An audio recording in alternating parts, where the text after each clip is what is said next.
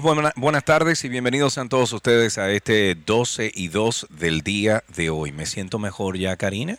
Como puedes notar, eh, me paré de la cama ayer. Reviviste, reviviste, Me no- ni en- siquiera me avisaste, uno preocupado y te montaste en un Bueno, avión sin avisarle sí. a nadie, sin No, decirle a nadie. Es pero que ya a eso de las 2 de la tarde me sentía mucho mejor, me había puesto unos parchos de esos eh, que como que calientan eh, el área de dolor para la inflamación y me ayudó bastante y entonces nada, con mi muleta vine, me- me- por primera vez en mi vida me puse en una silla de ruedas en el Ah, mira. aeropuerto y nada, me monté en mi avión y aquí estoy. Di la Esta- verdad, te aprovechaste, como hace mucha no, gente. No, Karina. no. No, así no, así no. Mm. Pero bueno, estamos en esta primera feria de Rentárica en Mamajuana. Estoy transmitiendo desde Ma- Mamajuana, en Dykeman, en el Alto Manhattan. Ya eh, tenemos nuestro primer cliente que está separando su unidad aquí y comprando. O sea que felicidades. Y si me estás escuchando de Nueva York,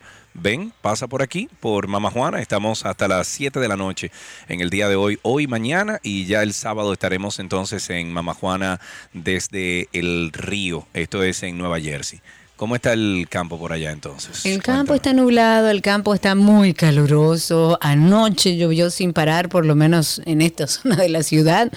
Y bien tranquilo con las cosas que suceden a diario. Y que bueno, vamos a ponernos al día de todo lo que está sucediendo. A los que están en Nueva York ya sabe que Sergio anda por ahí.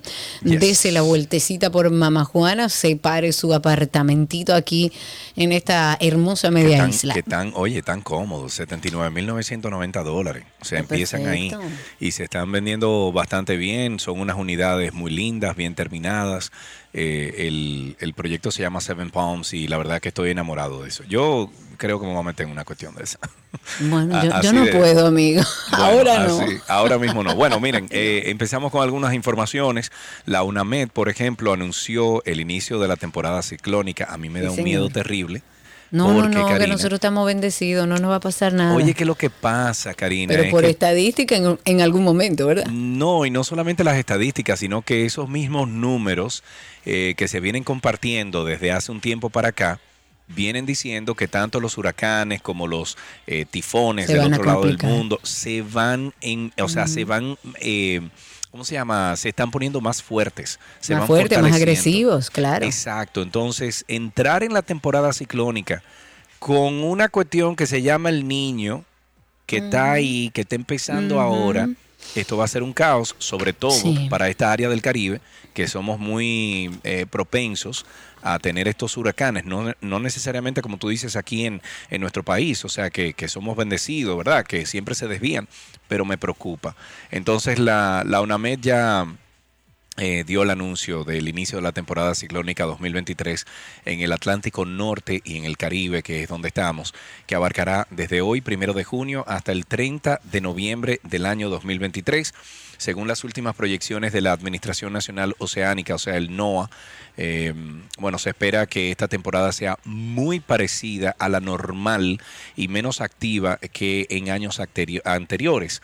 Las estimaciones indican la formación de entre 12 a 17 tormentas tropicales, Ay, ay, ay, de las cuales alrededor de 5, de 5 a 9 podrían convertirse en huracanes y dentro de este grupo, entre 1 a 4 huracanes podrían alcanzar categoría 3, 4 o 5. Los vientos superiores a 178 kilómetros por hora.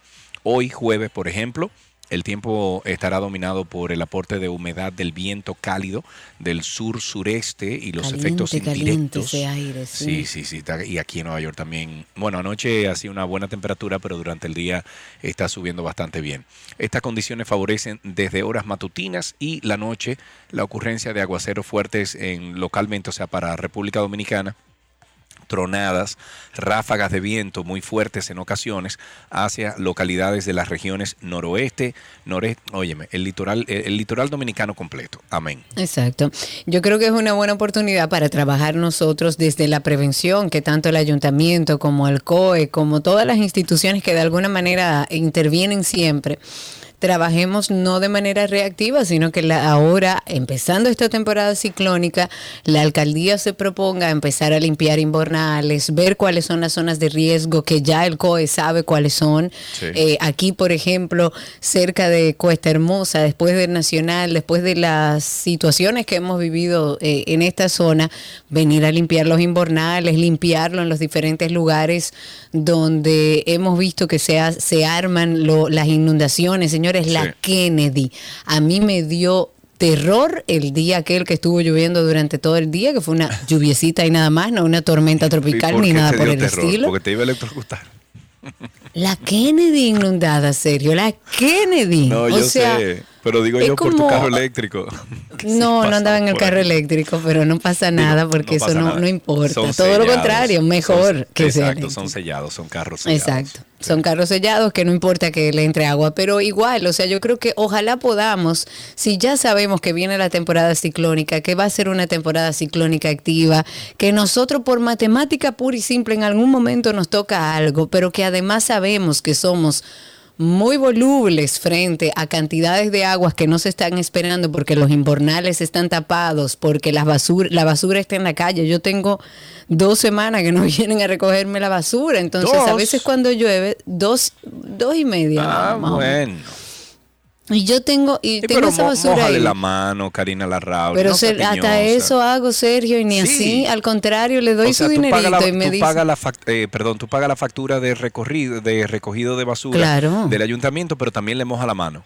A los muchachos, ah, no, claro. Tú eres una ciudadana ejemplar, Karina. No, yo no soy ejemplar, pero es la única forma que funciona. Además, no me, no me complica ayudarlos. Pero ahora que están ocurriendo todos estos aguaceros, a veces tengo yo que estar entrando fundas para mi casa para volver a sacar. Y mira que yo tengo eh, para esa situación, para que mi basura no tape inbornales, yo tengo unos zafacones que son los que se entierran en la tierra y le pones tapa, pero que si no vienen a recoger la basura, eventualmente queda fuera la basura. Claro, Entonces, ojalá trabajemos desde la prevención, ojalá el ayuntamiento empiece a trabajar para que cuando lleguen las lluvias, la tormenta tropical y ojalá no llegue ningún ciclón para esta zona, estemos medianamente preparados.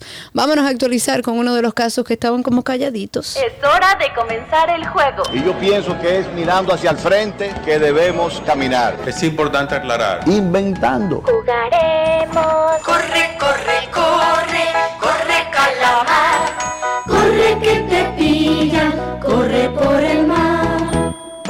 Inventando. Inventando no está, parece la justicia, porque para actualizar en el caso de Calamar, los exministros de Hacienda, Donald Guerrero, y de la presidencia, José Ramón Peralta, van a ir en el día de hoy ante la segunda sala penal de la Corte del Distrito. La idea es, o lo que quieren y buscan ellos, es que se elevaría la prisión preventiva que fue impuesta. Ellos alegan que no representan ningún peligro de fuga, ninguna obstrucción del proceso judicial. Y la coordinadora de los juzgados de instrucción del distrito, que es Kenya Romero, ha dispuesto el pasado 4 de abril 18 meses de prisión preventiva en la cárcel de Najayo, en este caso contra José Ramón Peralta y Donald Guerrero por su alegada participación en la Operación Calamar.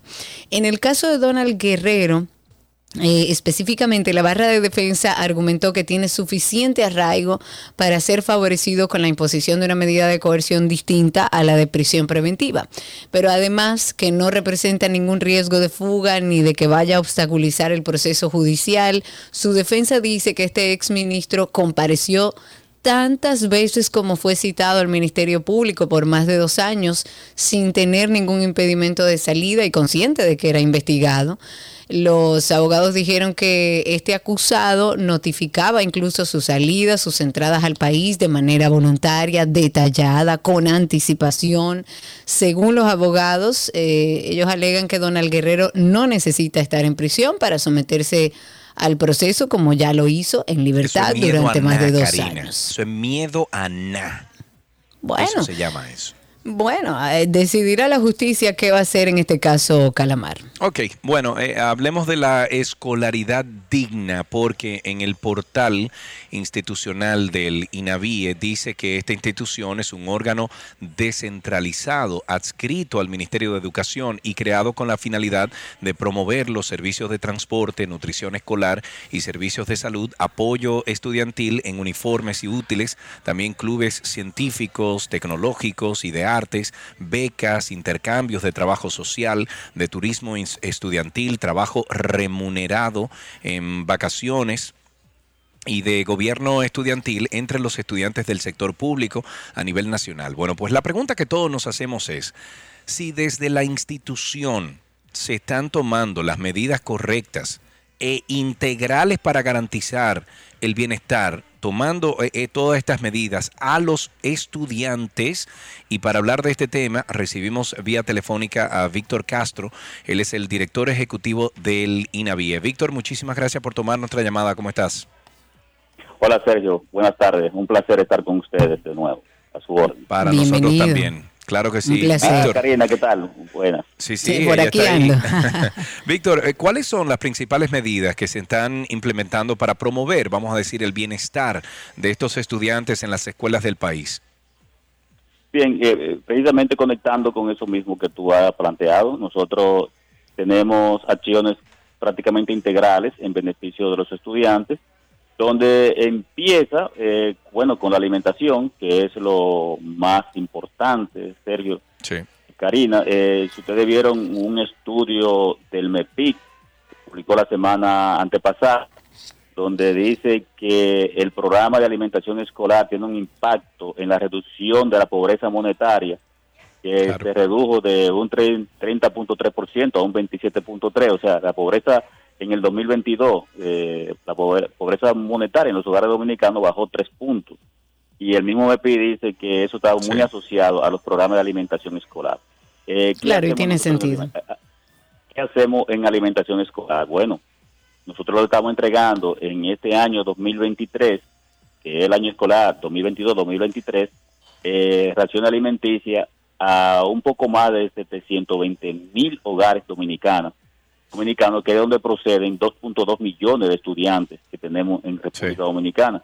Y nosotros le entregamos todos los días más de 5 millones de raciones. Óyelo bien, todos los días más de 5 millones de raciones alimenticias a 1.8 millones de estudiantes, eh, porque hay una parte de estudiantes que todavía no, no lo hemos alcanzado, porque estos programas van increciendo todos los Se van ampliando, Ya vamos por un claro. millón ochocientos mil.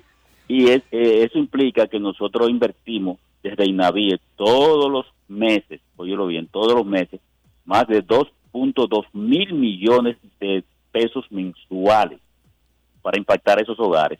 Entonces, eso va en beneficio de los estudiantes porque le damos eh, Claro, el desayuno, y- y- le damos el almuerzo y ahora estamos haciendo piloto para entregar frutas. Eh, ¿Qué más hacemos? Bueno, Eso habíamos eh, hay un elemento, un elemento que yo quiero eh, a- a destacar y es que nosotros por primera vez en la historia de la Escuela de República Dominicana estamos entregando los uniformes cuatro meses antes de que empiece el año escolar. Eso está genial. Estábamos hablando, Víctor, en el día de ayer de que ya están trabajando en la distribución de la utilería, uti- utilería escolar. Y te iba a preguntar, eh, haciendo un poco una retrospectiva de, comentarios que habíamos hecho aquí, incluso de denuncias, de que a los estudiantes en algunas escuelas se le estaba cobrando, no, no hablo de, este, de esta gestión de gobierno, hablo de la anterior, donde se le estaba cobrando en algunos centros educativos públicos, se le cobraba los uniformes. Yo tengo eh, prueba y certeza de que es así. En este caso, ¿cómo ustedes van a trabajar para que todo esto que ustedes están haciendo y con tiempo, por suerte, no se utilice para luego vender a los estudiantes y utili- utilizar esta utilería, valga redundar, para, para comercializarla? Bueno, eh, fíjate, Karina, qué bueno. eh, tú me das una oportunidad para aclarar algunas cosas sobre ese aspecto. Pero yo quiero, eh, antes de responderte, eh, enfatizar el asunto de la entrega del uniforme cuatro meses antes. Yo no quiero eh, destacar con esto una eficiencia dentro del ámbito de la gestión de INAVIE. No, eso no es lo que me interesa. El hecho de que estemos entregando cuatro meses antes, esto es para que los estudia los padres de los estudiantes no tengan que hacer como tradicionalmente, que compraban uniformes antes de que llegara Inavige, porque los uniformes lo entregaban dos, tres y hasta cuatro meses después Claro. de iniciar el año escolar. Entonces Es los verdad, padres tenían que hacer una inversión en uniformes para que los niños fueran Claro, a, a la escuela al inicio de año. Y Desde entonces el primer día, entregaban claro. uniformes. No, ahora estamos entregándolo cuatro meses antes para que los, los padres no tengan que hacer esa inversión. Que eh, es bueno que ustedes sepan que a nosotros en Inavie un kit de uniformes, zapatos, media, pantalones, poloché, mochila, nos está costando alrededor de 2.450 a 2.600 pesos.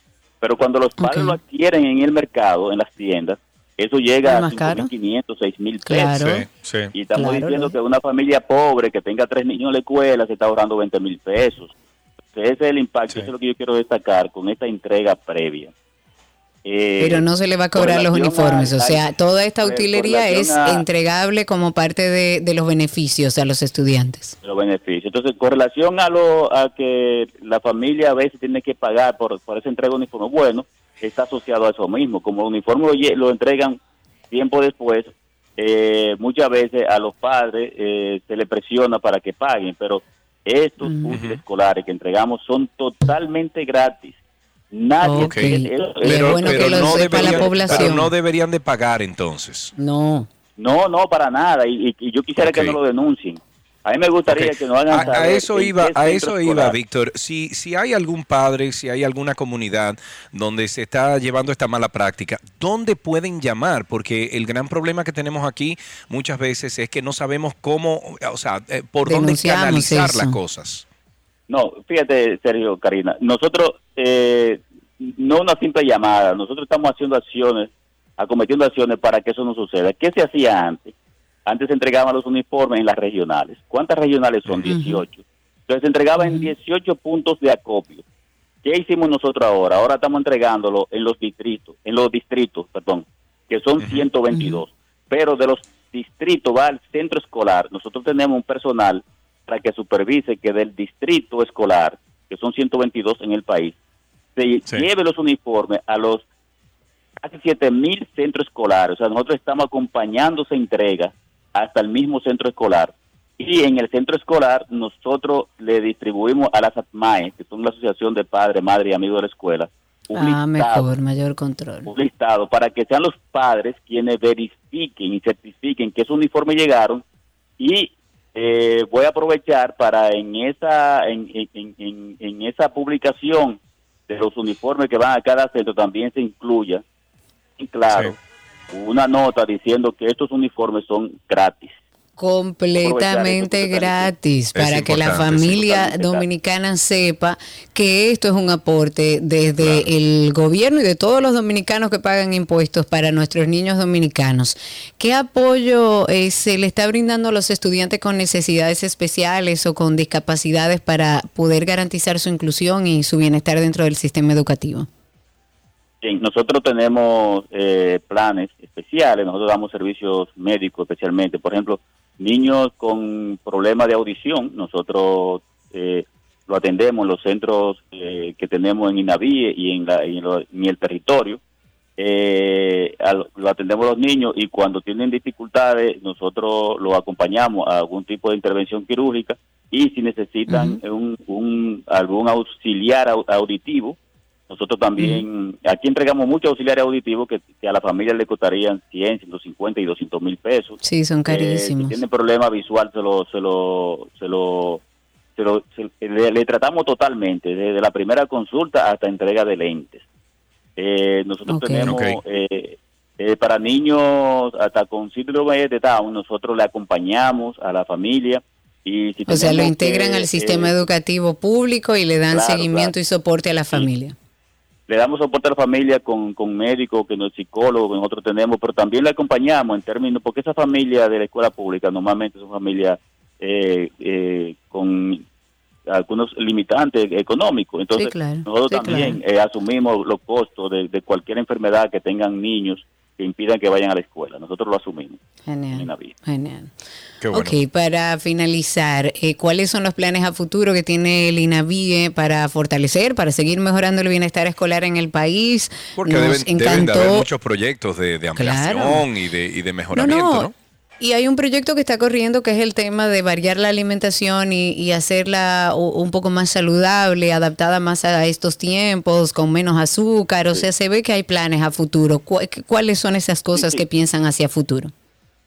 Sí, eh, bueno, a futuro así eh, ya estamos implementando lo de las frutas, como ustedes ah, destacan. Nosotros estamos entregando, sacamos un néctar que tenía mucho azúcar y ahora estamos entregando eh, frutas Sí. que va con Lo hablamos el otro día, incluso tuvimos a alguien aquí hablando muy bien los, mismo. los- los muchachos. Sí. Pero también estamos trabajando en la integración de, los de los estudiantes a los huertos escolares. En, lo- en Ay, me muchos sitios ya en escuelas eh, eh, están, están eh, elaborando los alimentos con, con parte de, de- de lo que se cultiva en ¡Wow! huertos Ese proyecto me encanta. Pero, ¿sabe con qué estamos trabajando? Qué importante. Eh, nosotros estamos llevando los alimentos a través de suplidores que elaboran sus alimentos en la, en la infraestructura productiva que ellos tienen. Y nosotros ya sometimos un proyecto de ley donde estamos eh, eh, preparándonos para que los almuerzos sean elaborados en los propios centros escolares. Eso eh, es revolucionario, aunque es retornar a lo que se hacía eh, en principio cuando yo estudiaba. Sí, a mí me da un poco de miedo. Yo, yo no le voy, yo no le voy a mentir, Víctor. A mí me da un poco de miedo que se haga en los centros educativos. Siento que se pierde un poco el control, pero bueno, hay que ver. Me imagino que No. ustedes hicieron algún levantamiento y entendieron que era Eh, lo eh, mejor. Al revés, Karina. Eh, sí, hemos visto experiencias internacionales donde involucrar al sector educativo completo, desde los padres, los estudiantes, los profesores, los empleados, el personal administrativo, en la elaboración de esos, de esos almuerzos. Lo harán los suplidores, pero dentro del centro escolar, con infraestructura que haremos adecuada para, para esto. Pero lo ideal es eso, que el alimento se elabore ahí y que los niños, incluso en las escuelas, nosotros mismos eh, eh, damos talleres para que los niños aprendan a elaborar los alimentos. En la medida que tengamos la cocina dentro del centro, eh, Sí. es que el éxito de, los- de los programas es que se involucre la gente y los estudiantes hay que Sí, y a mí me encanta. Lo que hay que tener- también en la elaboración. Claro. Sí. A mí me encanta Además, la idea. Lo que hay que tener Karina, supervisión para que no cojan los profesores y los directores esa comida y se la lleven para su casa o se la repartan o, No, eso es lo que me da ese un ha sido poco el de miedo, temor. ese ha sido el miedo de Karina, Víctor, desde que comenzamos a hablar de esto.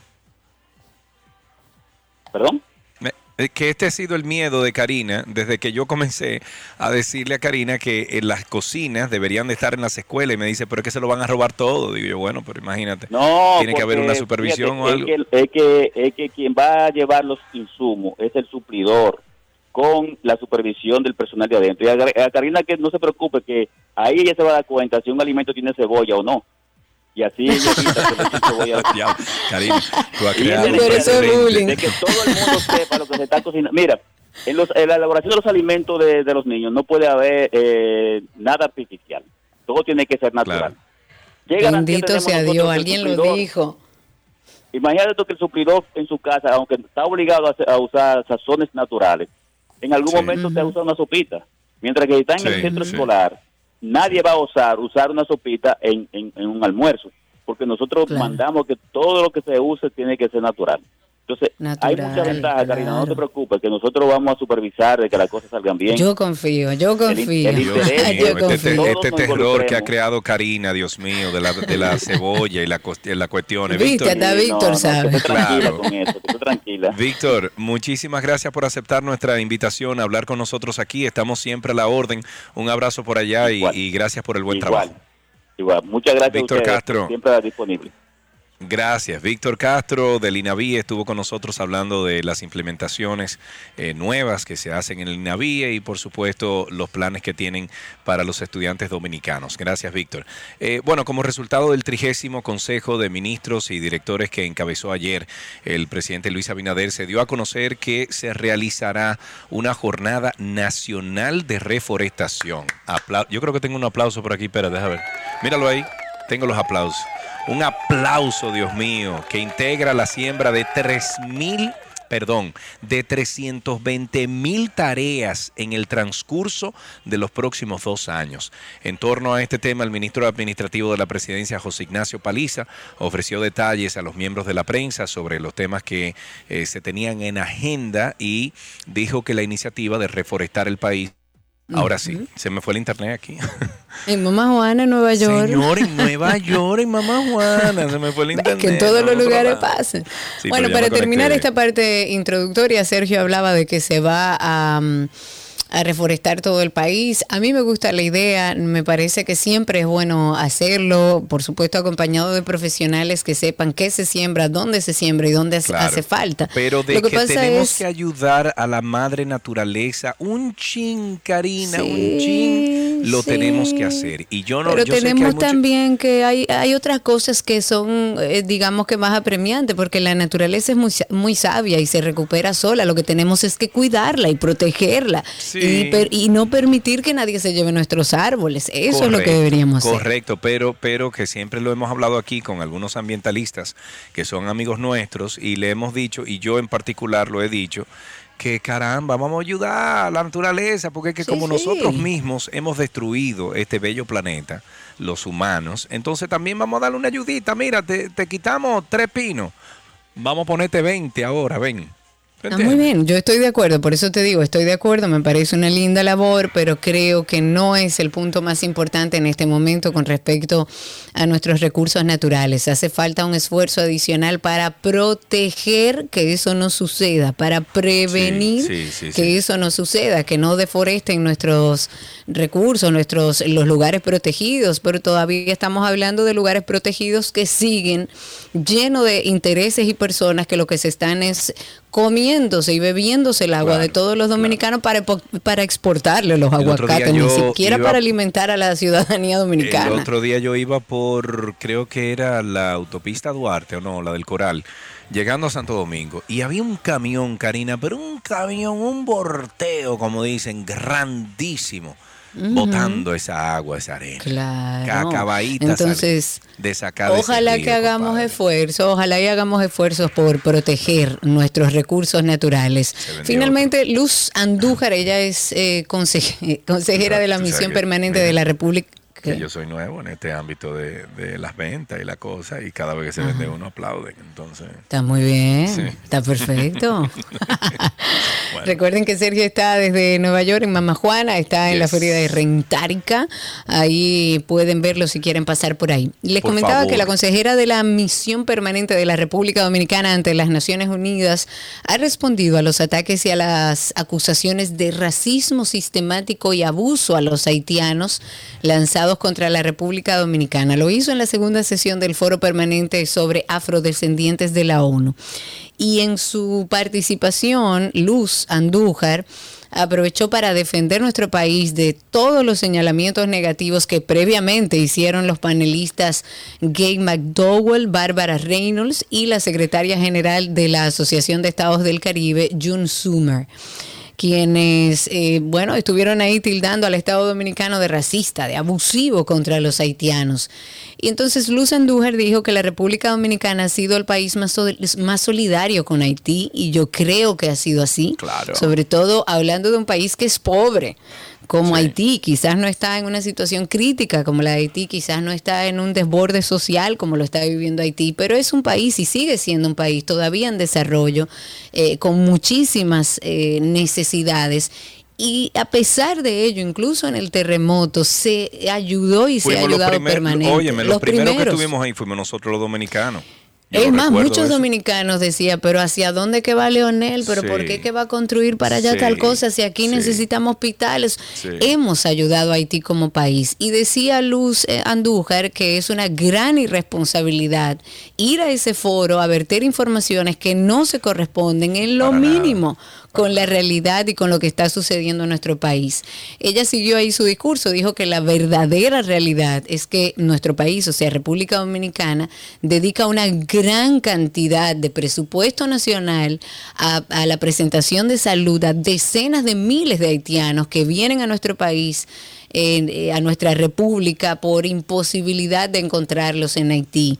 Pero además la consejera en su defensoría puso como ejemplo el alto porcentaje de los partos que se realizan a las madres haitianas en República Dominicana, de los Sí. que dijo sobrecargan las salas de las maternidades y que son atendidas de forma gratuita, igual que Bueno, cualquier dominicano. Que estuvimos tú y yo aquí compartiendo algunas eh, estadísticas de la cantidad de dinero que se emplea en el sector salud para Sí, los claro. Eh, o sea, para los haitianos que vienen a este país buscando esa ayuda de salud y que se le ofrece. De manera gratuita, ofrece, igual sí. que el acceso a la educación, de manera gratuita. Lo Sí. que pasa es que es más fácil para los países eh, endosarnos la culpa y dejarnos ese lío a nosotros Claro. que ellos también intervenir y ayudar a un país que necesita de ayuda, pero no de países pobres como el nuestro, de No. países desarrollados y con presupuesto y con inteligencia que pueda venir a hacerle frente o ayudar a hacerle frente a Haití en esta situación. Así es, señores, vamos entonces a un corte comercial,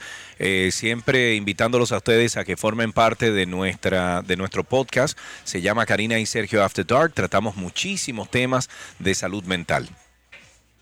After Dark. Aquellos momentos en los que nos sentimos como irritables, cansados, aburridos, abrumados y muchas veces hasta estancados. Hay una persona que hasta creó un concepto muy interesante que se llama los mientos. Esto que yo le llamo los mientos, que son abrumamiento, estancamiento y aburrimiento, en común tiene una palabra que define lo que tú no quieres. Creemos que son verdad, pero realmente son mentiras por falta de gestionar. Yo antes, en mis 15, 16, 18 años, yo me aburría a tal punto que el no hacer nada me enfadaba, o sea, me ponía de mal humor. Cuando una persona vive en el vacío del hacer, estoy haciendo, haciendo, haciendo, me levanto en piloto automático y le doy ripía a eso tres o cuatro años, tu propósito como ser humano no está sucediendo. O sea, es mentira que tú tienes que vivir abrumado. Es mentira que tú tienes que estar estancado en diferentes áreas de tu vida. Y mucho más mentira es que tú naciste de que para vivir aburrido. Karina y Sergio, After Dark. Karina y Sergio After Dark, estamos en todas las plataformas de podcast. Nos pueden buscar como Karina Larrauri Podcast o Sergio Carlo Podcast o sencillamente usted entra a Google y, perdón, y en Google, me ahogué. Y en Google Te usted pone. Karina y Sergio After Dark y ya sale ahí todo, eh, todos los networks donde estamos disponibles. Así empezamos esta primera parte de 12 y 2. Ya regresamos con mucho más. Lo que quieres está en 12 y 2.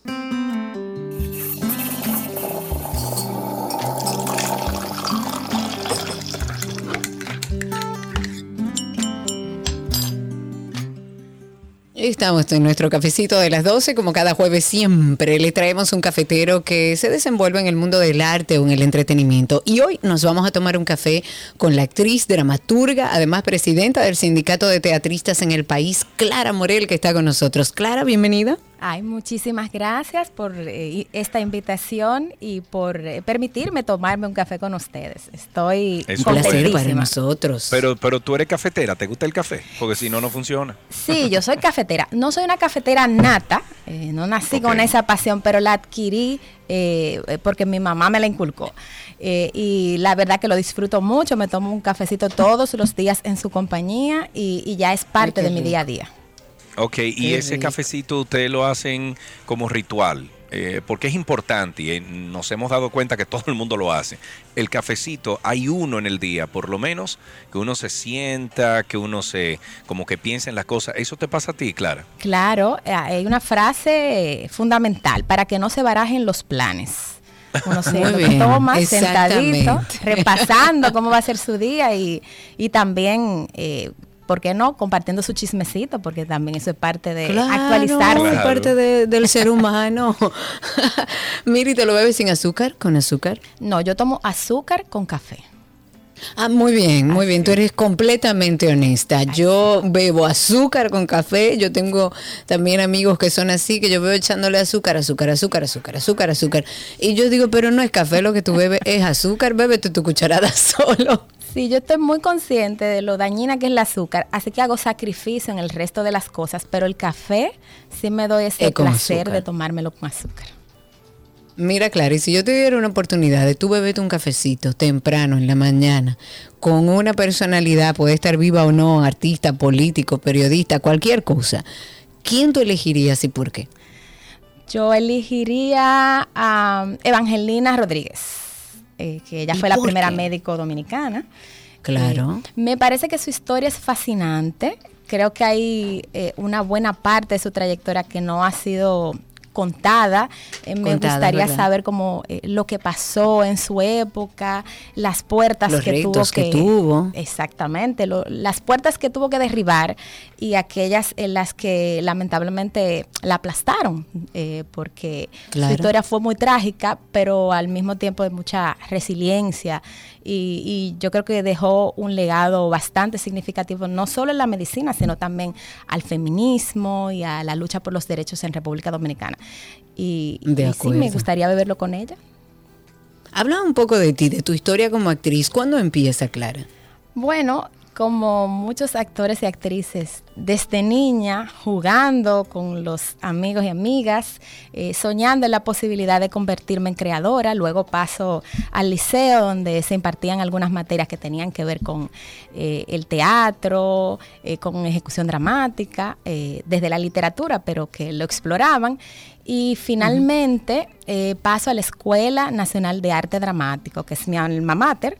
Allí me formé Ujú. como teatrista y bueno, tuve la oportunidad de, recibir docencia de profesores maravillosos, de una playa de creadores eh, que son lumbreras del teatro y de la cultura en el país y también de compartir generación con muchos colegas creadores que ahora están en, en la palestra eh, como eh, exponentes muy significativos de este arte teatral. Manuel Raposo, Nileni Dipton, eh, Nancy. Vizcaíno, Mario Núñez. eh, No te puedes quejar. colegas. Sí, Vicente Santos, Isabel Spencer, Fausto Mata. O sea, yo soy Hay parte de una generación. y buenos todos. Sí. Eso es una generación de gente talentosísima. ¿Qué parte de la actuación, o, o tú que tienes experiencia en la actuación y te desarrollaste en el teatro, cuál tú entiendes que es la diferencia entre actuar para teatro o actuar para cine? Bueno, la cámara tiene una capacidad de recoger lo mínimo, lo pequeño, de registrar tu alma y hay que tener eh, ese conecte con ese, mm, eh, eh, ese medio, ¿no? Para poder llegar al espectador, además de toda la parte técnica. eh, primero tú tienes que pasar por este proceso de grabación, que es el registro. eh, tiene que hacerse una y otra vez hasta que el, el director pues logre tener la toma que él ha visto en, en su imaginario, ¿no? Para Claro. poder eh, compartir eh, su propuesta. Sin embargo, el teatro es vida, es vi- vida, eh, Claro. es comunión Es con el espectador, es riesgo, hay una adrenalina, porque dice una compañera Pura. con toda razón que mm, el mayor momento de soledad de un actor es antes de salir a escena. Uy, sí, señores. Mira, a mí se me pararon hasta todos los pelitos. Sí. La gente no imagina la, la tensión, una tensión linda, porque uno está haciendo lo que le gusta, Uy. pero cuando uno está detrás de, Que uno de escena, que ya está todo el Sí. público ahí, que uno va a salir, es, es como dice Clara, es un arte vivo, entonces no es como que, ah, corten, vamos a hacerlo otra vez. No, es como salió, eso está vivo y usted tiene que darle para allá. Y ese momento realmente es un momento muy solitario, porque es un momento muy con uno, de bueno, nada, vamos a darle lo que salga. Sí, lanzarse al vacío y, y enfrentar la circunstancia del momento, porque hay cosas que por más que se ensayen, eh, no, uno no tiene control sobre ellas. No, para No, nada. claro. Actualmente, Clara, estás protagonizando la obra La abuela del escorpión. Cuéntanos un poco sobre tu personaje Silveria ahí. Así es, eh, ha sido un proceso maravilloso. Venimos de eh, 10 funciones a casa llena. Eh, el estreno fue en diciembre. Esta obra es eh, basada en el texto, en la novela de Priscila Velázquez Rivera, ganadora del Premio Nacional de Literatura eh, en 2021 y es dirigida por Manuel Chapuzó, esa gran figura del teatro dominicano. que Mi- el, Sí, el sí. maestro. A él no le gusta que le digan así, pero se lo voy a decir públicamente. El maestro Manuel Chapuzón. Sí, él ha hecho un trabajo genial. eh, no solamente la dirección, sino eh, la adaptación de él, es la dramaturgia. eh, y la puesta en escena ha sido una experiencia eh, que me ha marcado como actriz. Eh, fueron dos meses de montaje intensos donde em, hubo que curtir la piel para eh, hacer a Silveria, que es una mujer de armas tomar, eh, una luchadora, eh, pero eh, eh, como una mujer de su época que tuvo que enfrentar el abuso, la discriminación, em, eh, la, el maltrato desde su seno familiar eh, y levantarse eh, hasta alcanzar la cúspide social, pero sometida a, a toda esta explotación y a su vez se vuelve también en una victimaria. Eh, La abuela del escorpión eh, y Silveria son, es una obra y es un personaje que podemos venderlo como es humor negro, es drama, es comedia, que, ¿por dónde va el asunto para que la gente sepa? tiene un poco de todo. Es eh, una obra eh, dramática con muchas pinceladas de humor, eh, Ok. devela las raíces del más temido de nuestros tiranos en boca eh, de un personaje impensable en su genealogía, que es su abuela, y, ella explica el origen del mal que eh, en él reparte responsabilidades a toda la sociedad, porque como dice la frase de inicio de la novela, eh, un dictador solo puede gobernar en un pueblo de almas rotas.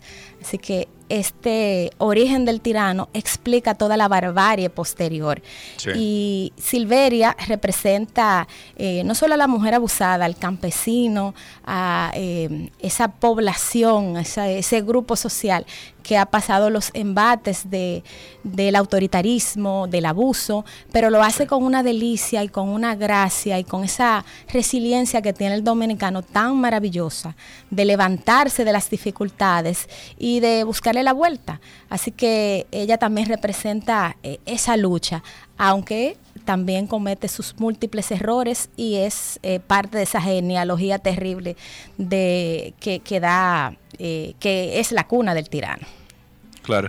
Donde ustedes tienen una página web, tienen una página de Instagram donde la gente pueda entrar y, y ver más información. Sí, estamos en Instagram eh, como la abuela del escorpión. Ahí nos pueden buscar para tener más detalles de las presentaciones que volvemos ahora en junio, del 9 al 11 y del 16 al 18 en la sala Ravelo del Teatro Nacional. Funciones viernes y sábados a las 8.30 y los domingos eh, a las 6.30 de la tarde. Ok, bueno, dice aquí también que ahí ustedes están ofreciendo, Clara, unos descuentos para estudiantes y adultos mayores, ¿correcto? Así es, eh, sí, hay gusta. 20 y 30% Muy bien. de descuento para jóvenes Ah, estudiantes y también para eh, eh, el público adulto mayor. Eh, Qué bueno, eso es importante. Eh, las, eh, los tickets están en Huepa Tickets y en la boletería del Teatro Nacional. Clara, muchísimas gracias por sentarte con nosotros aquí en este cafecito. Gracias a ustedes por la entrevista y por el café, por esta conversación Por- tan bonita. Por supuesto que sí. Clara Morel, muchísimas gracias por estar con nosotros aquí en el programa, en este cafecito de las 12.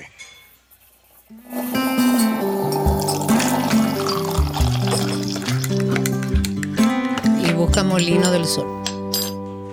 Todo lo que quieres está en 12 y 2.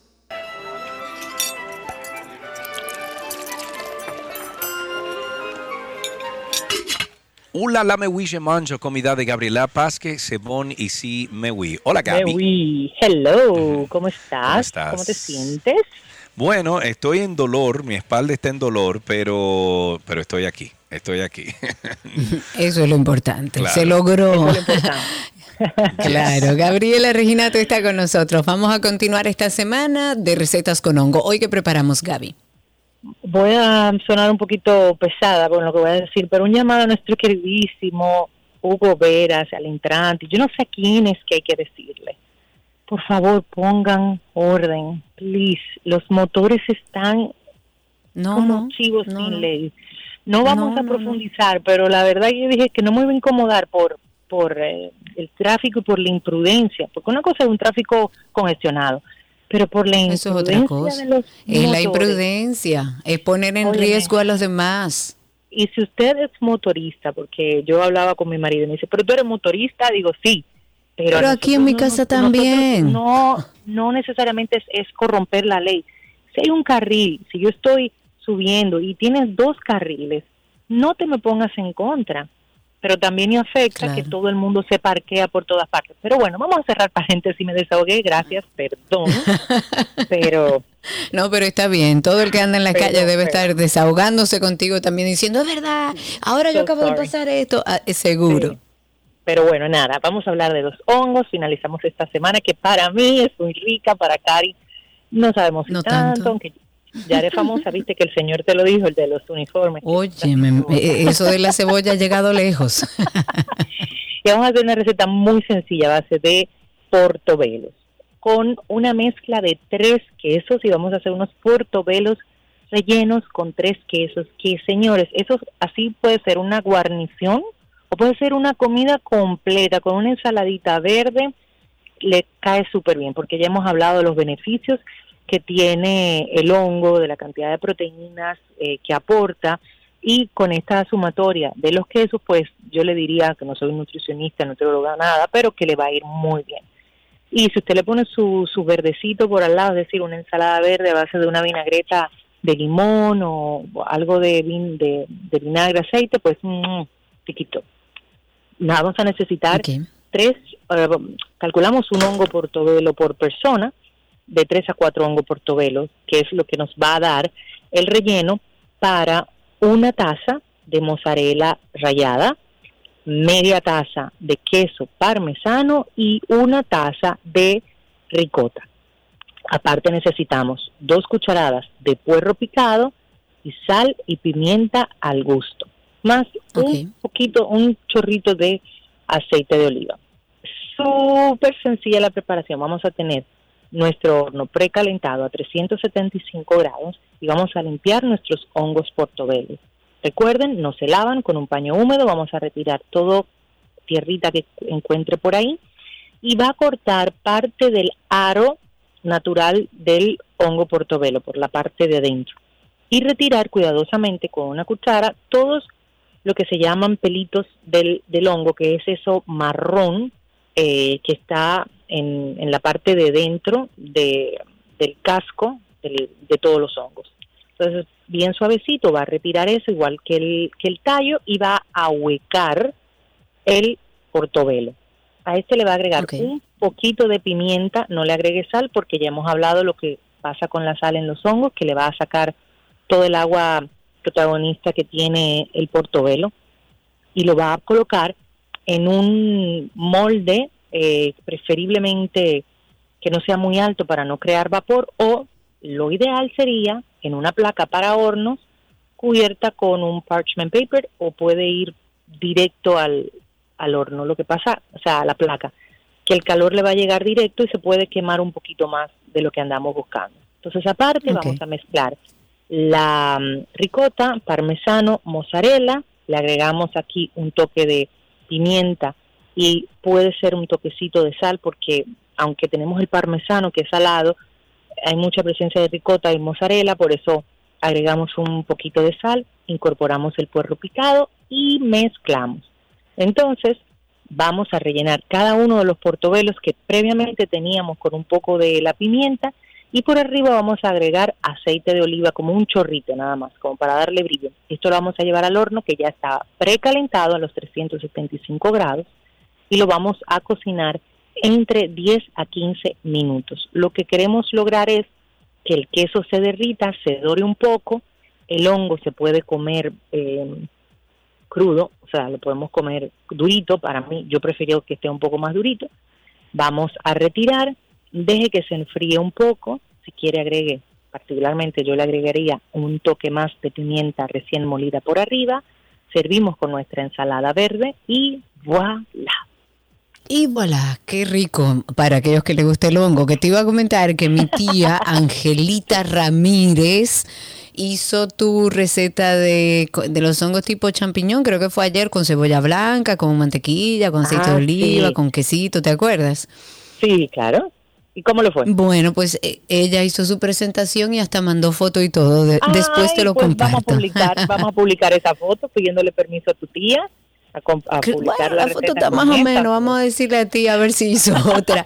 Pero comparta sus recetas. La idea de siempre compartir con Gaby aquí una receta del día es que ustedes, como me pasó a mí, pierdan el miedo de entrar a la cocina. No diga que usted no sabe cocinar, compártalo con sus hijos y compártalo con nosotros si se anima a alguna receta que hayamos compartido aquí. Recuerde que Gaby siempre nos envía las recetas, está en nuestra página 12y2.com, pero también puedes seguir a Gaby en Instagram como Gabriela con doble L, Gabriela.reginato. Gaby, gracias. Mua, Un beso, sigo en sintonía con ustedes para aliviarme de los motivos. Exacto. Y respira, respira, respira. Respiro. Hasta aquí nuestra receta del día en 12 y 2.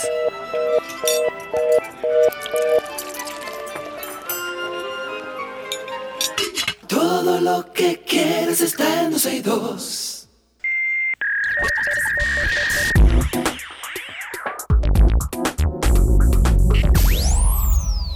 Estamos ya en lo mejor de la web. Siempre compartimos con ustedes aquellas cosas que nos parecen interesantes, que encontramos en la autopista de la información y siempre recomendamos nuestra página. 12y2.com es una página web que hemos elaborado como una especie de revista digital con toda la información que compartimos al aire. Está vaciada en nuestra página. Hay diferentes links con los diferentes segmentos y si ustedes, quieren ampliar cualquier información o escucharnos en vivo, 12y2.com. Ahora ah, hablemos un poco de aplicaciones. Las apps todo en uno son eh, herramientas para mejorar y aquí hemos compartido mucho la productividad, que con el auge de- del empleo remoto ahora después de la pandemia, pues se, se han vuelto esenciales para la gran mayoría de trabajadores independientes. Entonces, hoy lo que quisimos en lo mejor de la web fue traerle cuatro aplicaciones para freelancers que pueden servirles de manera óptima para que ustedes puedan, aquellos que ya están trabajando de manera remota, puedan organizarse más. Voy a empezar con Asana. Asana. Ya hay mucha gente que utiliza esta aplicación. Asana es una aplicación todo en uno, así. Yo creo que es la más recomendable de todas las que vamos a compartir hoy porque te ayuda a gestionar toda clase de proyectos. Es una herramienta que te, te permite crear múltiples secciones para cada una de las tareas que estás planificando completar, pero además en cada proyecto puedes generar nuevas tarjetas, puedes llevar un seguimiento riguroso de cada una de esas tareas y otra de las funciones más útiles de Asana es la que ofrece una sección que ellos tienen que se llama asignatario, la cual tú puedes emplear para asignar funciones a cada miembro de tu equipo de trabajo y con ella entonces puedes utilizar estas eh, mencionadas tarjetas y establecer incluso plazos para cada tarea. O sea, mira, para esta tarea tenemos tres días, para esta tarea tenemos un mes y así para cada una de ellas.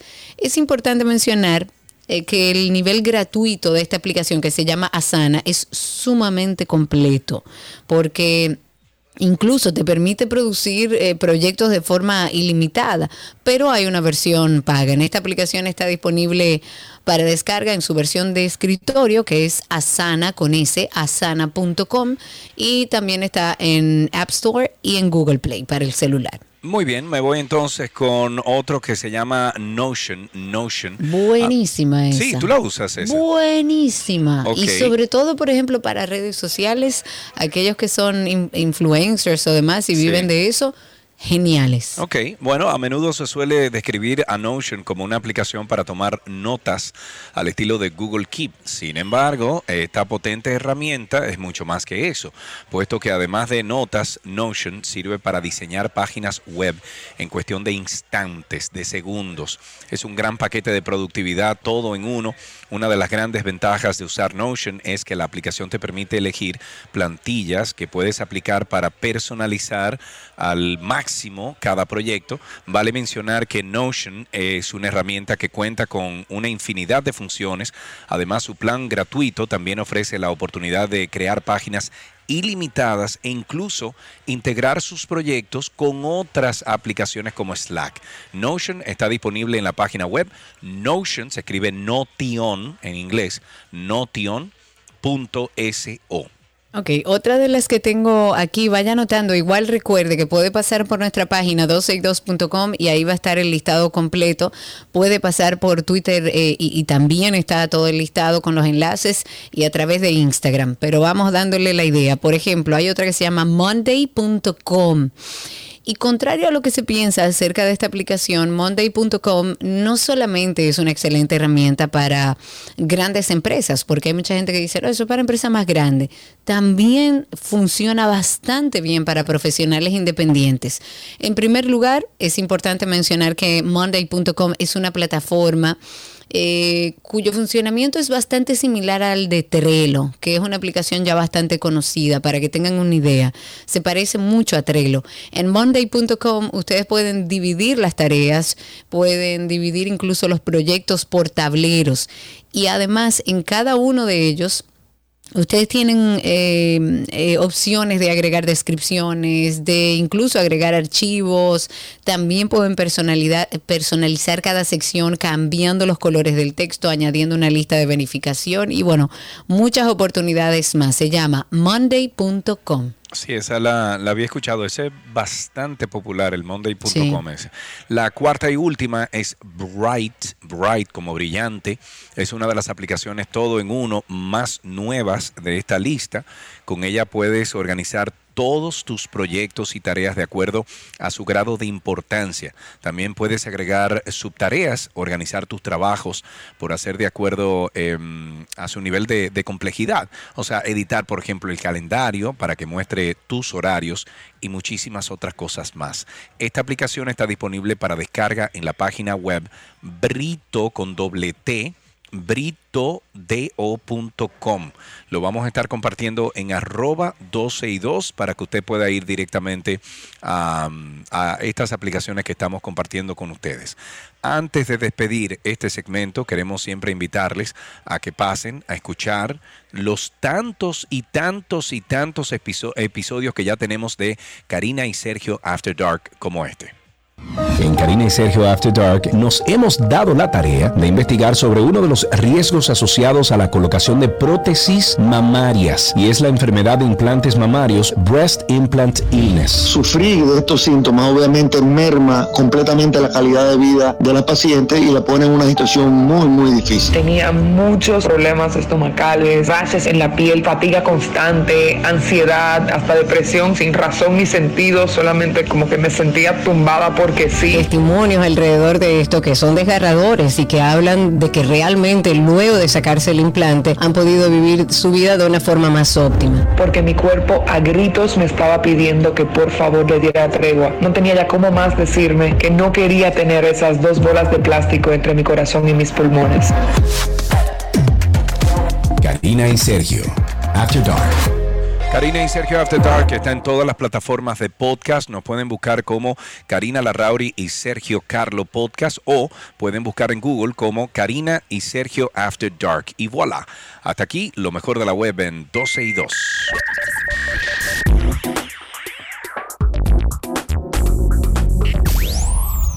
Todo lo que quieres está en 12 y 2.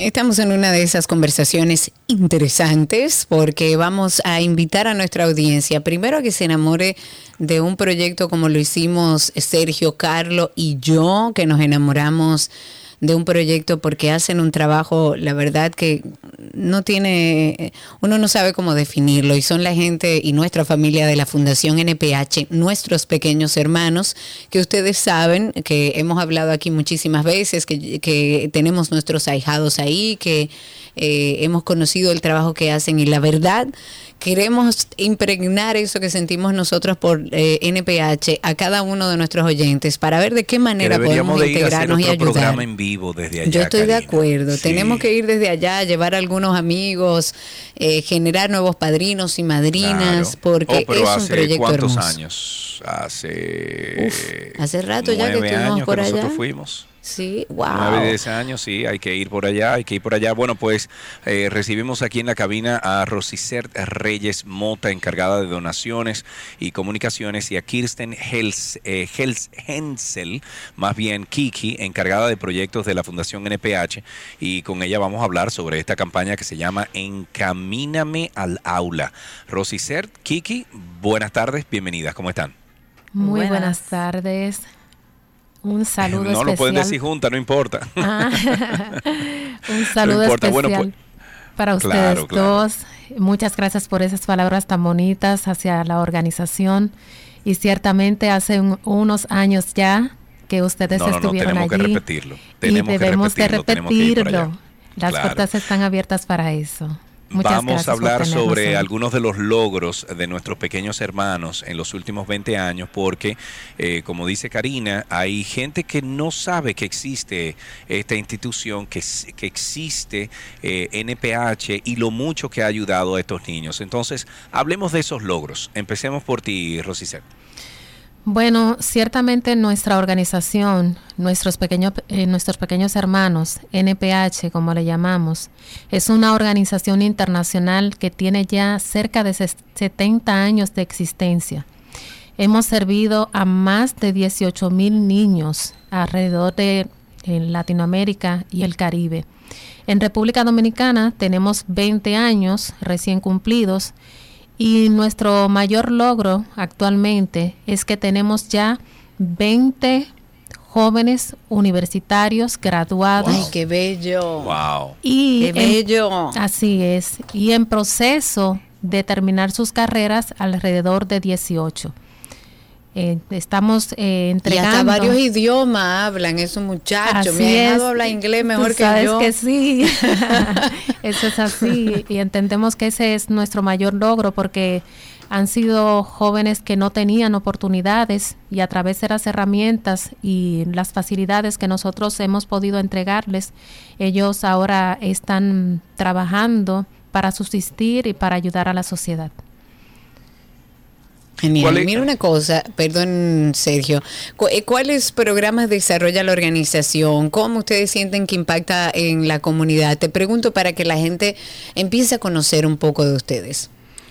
Sí, claro que sí.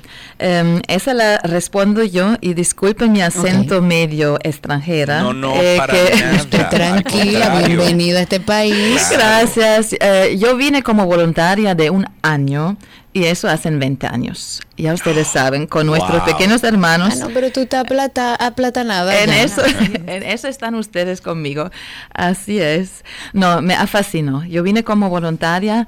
eh, el nombre mío, el, ap- a- el apodo Kiki, me pusieron incluso los niños de la primera generación de nuestros pequeños hermanos. Y ahí me quedé, ya hacen 20 años. Y bueno, en antes nuestros pequeños hermanos tenían un enfoque al cuidado residencial. Eso era lo típico. Hemos tenido bueno, casas hogares, o con otra palabra, eh, orfanatos en varios países y tal cual aquí también en República Dominicana, en San Pedro de Macorís, donde Sí. está nuestra casa principal, la cual ustedes han visitado. ¿No? Claro. Ese era el enfoque principal, casas hogares para niños huérfanos, abandonados o sumamente vulnerables. Ok. Y, ok. y hoy Y en la campaña, ajá, perdóneme. Ah, eso. hoy en día la amplitud de los programas es más, eh, pues más integral también hacia la comunidad, porque eso es que queremos fortalecer las comunidades que están alrededor de la casa hogar. Claro, y sabemos claro. también, ¿verdad? Y sabemos que nuestros niños vienen de una sociedad y para allá que van, tan pronto que estén Claro. listos, Claro. educados y preparados.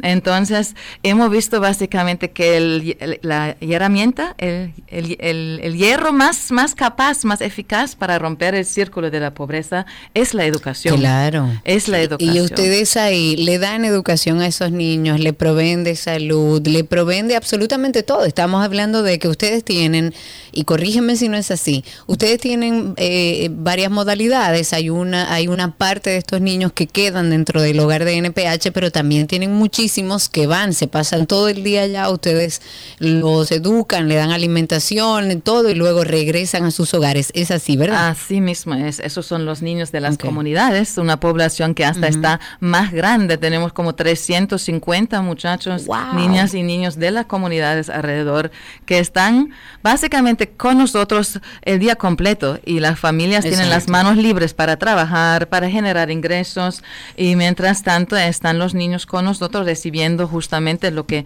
lo que tú dices, eh, no solamente la educación en sí, sino la atención médica, eh, la alimentación, eh, una una educación integral, ¿no? De comportamiento, de asociarse, de tener otras y de mucho metas. amor.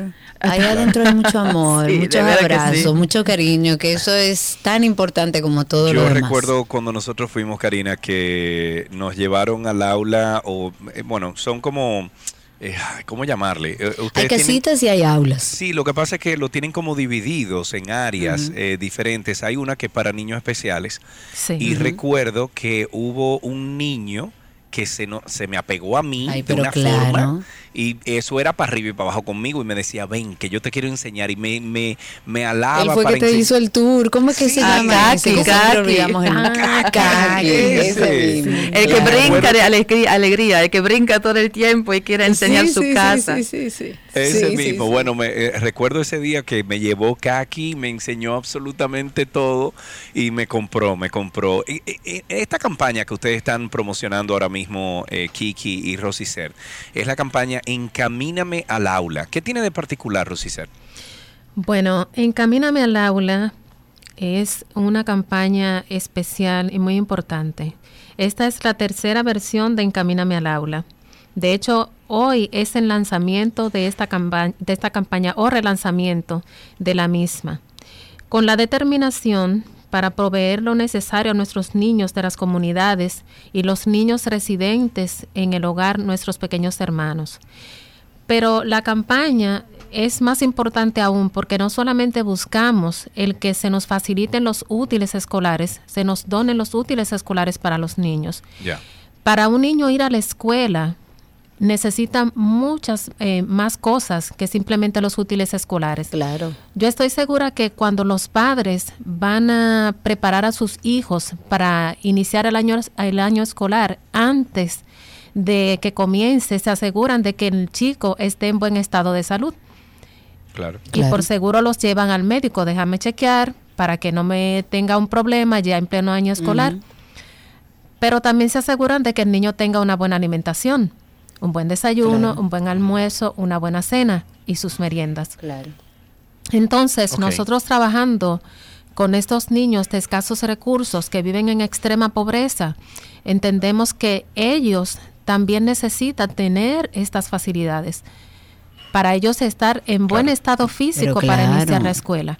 Entonces, por Ok, eso... entonces, eh, para nosotros eh, entender bien las necesidades para lograr estos objetivos, que quizás eh, Sergio y yo lo tenemos un poco más claro y la audiencia no, ¿cómo puede todo el que está escuchando ahora integrarse en, en esta campaña de Encamíname el aula? ¿Cómo puede ayudar? ¿Cómo puede hacer llegar la donación? Eh, si todavía tienen la modalidad de apadrinar o amadrinar a un niño o a una niña, ¿cómo es el proceso? Bueno, para eh, ayudarnos en la campaña, con la campaña Encamíname al aula, pueden entrar a la página www.nph.rd.org y allí pueden dar clic en donar y pueden realizar una donación a favor de la organización para nosotros poder tener todo lo necesario para que esos chicos vayan listos a la escuela. Tenemos eso se hace a lo mejor a un cargo de tarjeta o si quieren hacer una transferencia. En este caso sería eh, en efectivo a través de la página, o sea, me refiero en metálico. Pueden hacerlo también a través de cuenta. Eh, nos- Ok. Sí, nosotros tenemos los números Ok. de cuenta, se los Sí. podemos facilitar. En, Sí, lo, lo- podemos poner en algunas publicaciones a través de redes sociales que Perfecto. es más fácil y así pueden tener toda la información ahí. Eh, algo que se nos queda, eh, Kirsten, Kirsten o Kiki y Rosicer, que debamos de comunicar.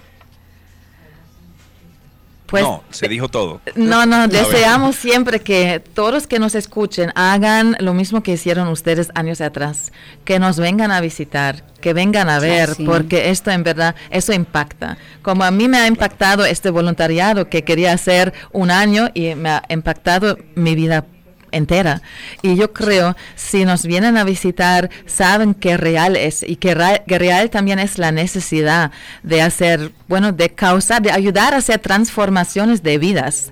Y eso básicamente, no somos nosotros que lo estamos haciendo, pero el marco, nosotros tenemos el marco como fundación y todos los que nos escuchan pueden aportar para que estas transformaciones en los chicos se haga real. Eh, Claro, pues claro. eh, la llamada a la acción sería, vengan, eh, miren, verifiquen, apórtenos. Claro, Kiki, Claro, Rosy, y- creo que nos comprometemos Karina y yo aquí eh, y todo el programa de que vamos a organizarnos para hacer un programa en vivo desde allá. Puede ser un viernes, Karina. Eh, Sí, claro. Así también podemos invitar a, a algunos amigos oyentes que si pueden ese viernes eh, llevar a algunos de sus hijos también para crear conciencia en la población joven, para que se den cuenta de cómo vive eh, una población eh, eh, necesitada y los tipos de programas que existen como este de NPH para ayudar a, a ese tipo de gente sería mejor. Así creamos conciencia. ¿No te parece, Karina? Claro que sí, me parece y me parece que tal como decía Kiki, la llamada a la acción es entren a la página, busquen el link donde dice donar. Ahí también hay un teléfono de contacto que ustedes pueden entrar. Le vamos a copiar la página a través de Twitter, a través de Instagram, para que accionemos con lo que usted pueda ayudar, con lo que usted entienda que, que puede colaborar. Y tal como dice Kiki, hay que ir a conocer ese lugar. A partir de que nosotros conocimos este proyecto, nos dimos cuenta del hermoso trabajo que hacen. También están en redes sociales. ¿Cómo están ustedes en, en Instagram? En Instagram estamos como arroba NPH. Arroba, arroba NPH. NPH. Ok, perfectísimo. Muy bien, bueno, pues Ki- Kirsten eh, o Kiki y Rosicer, muchísimas gracias por estar con nosotros aquí. Eh, Rosicer es la encargada de donaciones y comunicaciones y Kirsten o Kiki es encargada de proyectos en la fundación NPH. Es una fundación hermosa que ha ayudado a muchos niños y nosotros aquí en el programa eh, les invitamos a que formen parte de esta familia y apadrinen uno, dos o tres niños si pueden, para que vean lo lindo que, que- que se puede hacer cuando uno destina estos fondos eh, para esta educación de estos niños. Kiki, Rosy, gracias. Gracias. a ustedes. Les esperamos pronto. Muy bien, hasta aquí esta conversación. Ya regresamos con mucho más en 12 y 2. Todo, todo, todo, todo lo que quieres está en 12 y 2.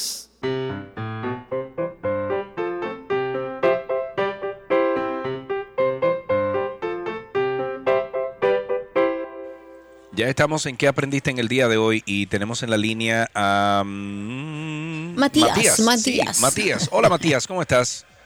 Muy bien, ¿cómo están? Hace mucho que no lo veo. Muy Ay, bien, bueno. demasiado, demasiado. Sí, sí, sí, Matías, eh, Sí. tienes que darte una vuelta por aquí, por la cabina, algún día cuando estemos presentes. Eh, Matías, ¿cómo, ¿cómo ha sido tu día hasta ahora? Ah, muy bien.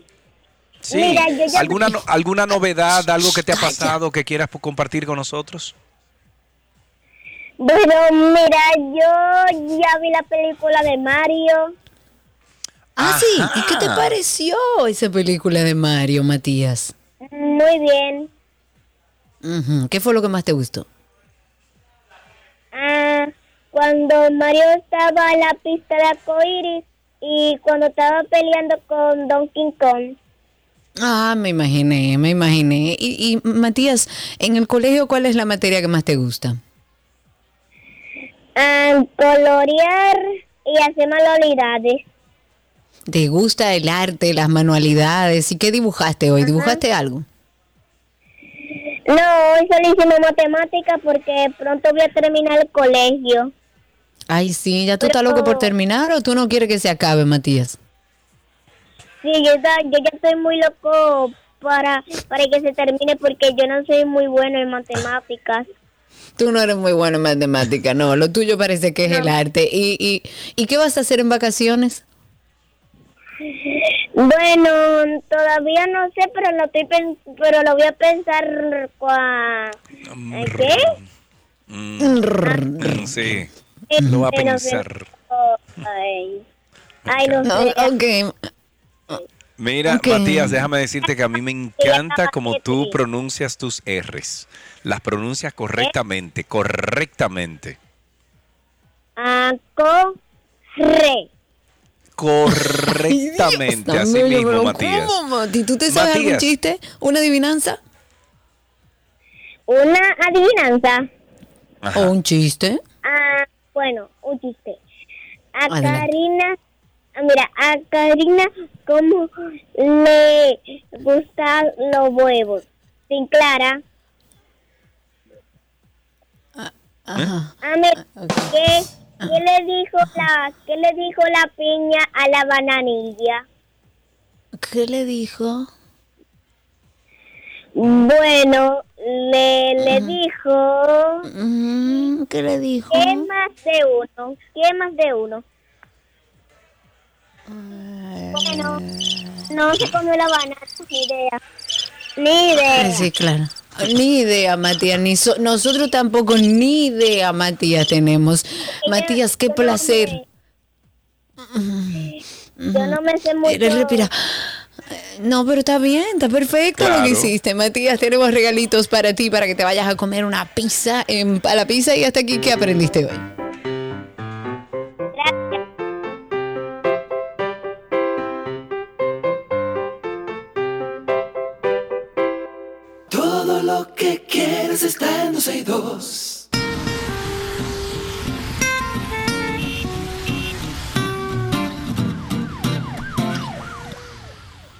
Estamos ya en Tránsito y Circo en el 829-236-9856. 829-236-9856 para que nos cuenten cómo está la calle, cómo está el tránsito, cómo anda el circo, cómo están los motores. ¿Está en carretera pasando trabajo con un vehículo pesado? Todo eso puede comentarlo a través del 829-236-9856 y a través de Twitter Spaces que estamos ahí en vivo. Cuéntenos cómo está la situación allá afuera, cuéntenos dónde están los tapones y ahí tenemos la primera llamada. Valentín está en la línea, cuéntanos Valentín. Buenas tardes, Karina. Buenas tardes. Hola amigo, ¿cómo está usted? Yo, por un lado, feliz y por otro lado, como me siento ser parte de los ojos de 12 y 2, quería hacerle una sugerencia a las autoridades que tienen que ver con obras públicas y ese tipo de, de cosas. ¿Sabes qué, Karina? Para nosotros, los comunitarios de, este sector, es un dolor de cabeza. Esa avenida que están construyendo, eh, la ampliación de la, la avenida que da a la base aérea de San Isidro, porque esos ingenieros que hicieron esa obra, que ojalá uno de ellos esté escuchando o alguien que tenga que ver con eso, eh, parece que pensaron en una línea recta sin pensar en la adecuación de los eh, de los residentes que vi- vivimos por ahí porque mira esa, esa avenida no tiene no tiene retorno desde la avenida Charles de Gaulle hasta la base aérea de San Isidro.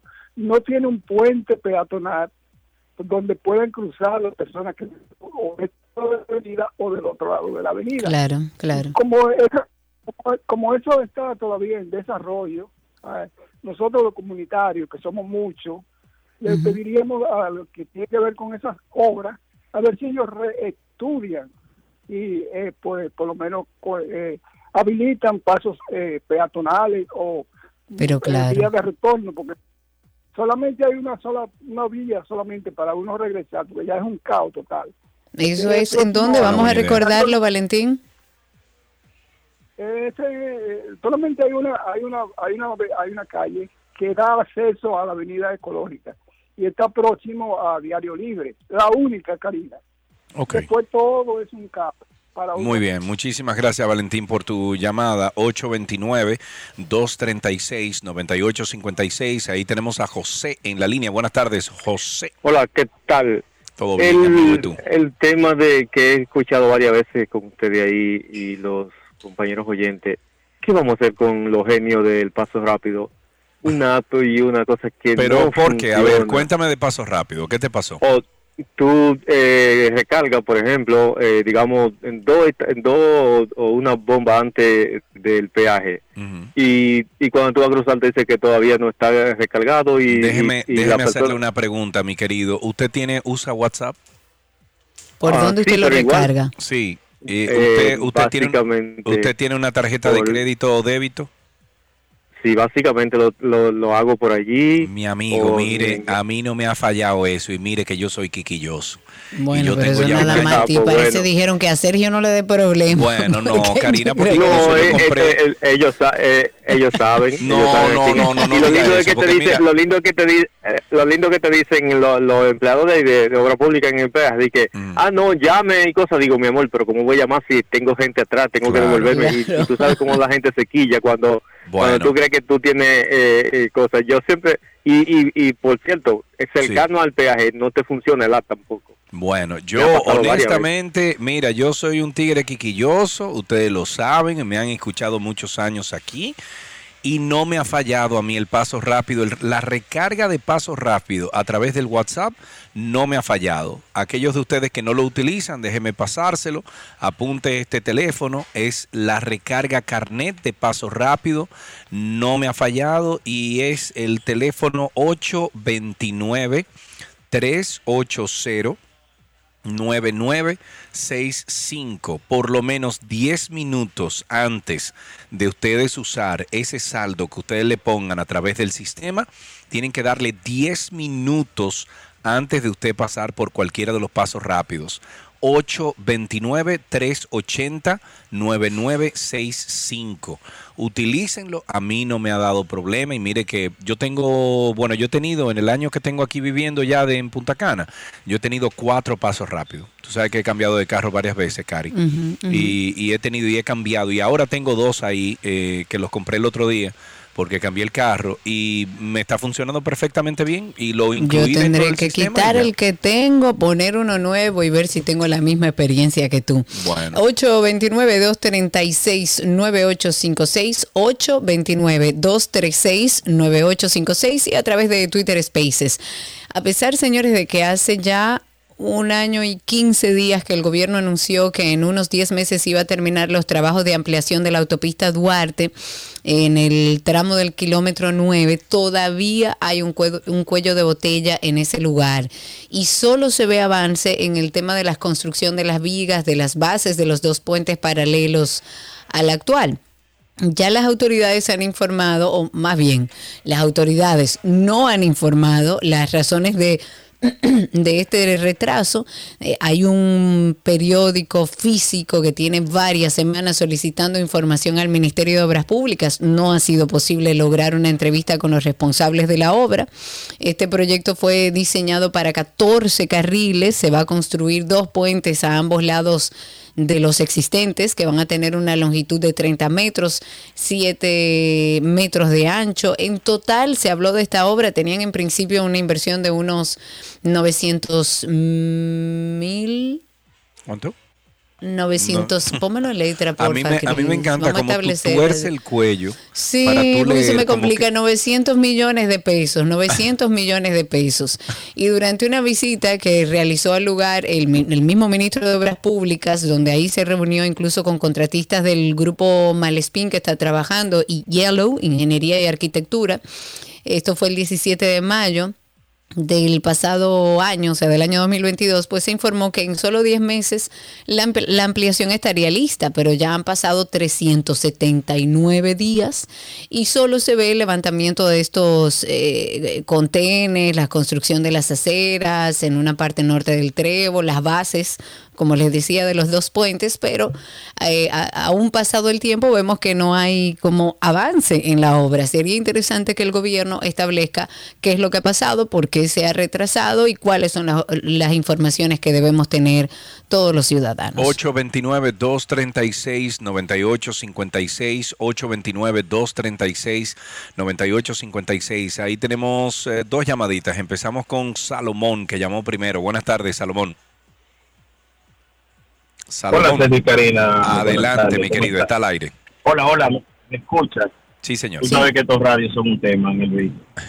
me, me- me uno a la llamada anterior del señor que llamó respecto de la ampliación, remozamiento, los términos que usa el gobierno para referirse a cuando hace algo de la autopista San Isidro específicamente. Yo vivo en la zona y es increíble, es increíble como eh, yo soy administrador de empresa, eh, superviso ingenieros y cuando ellos me traen una solución, me vializan el problema que hay en cuestión, ¿verdad? Se supone que un ingeniero cuando hace un levantamiento te debe plantear soluciones ante una problemática. Sí. Entonces es increíble pensar cómo tú te paras en la autopista de San Isidro mirando hacia la Charle de Gol, dirección este-oeste, y tú no tienes un retorno, porque hablaba ahorita el caballero y comparto de los Sí. peatonales. Sí. Pero si tú quieres ir a un supermercado, a una bomba, el otro día había un accidente, señores, te cuento, y la ambulancia tuvo que irse a la base aérea para retornar a, a- a levantar el cuerpo de la persona accidentada. Oh, Dios.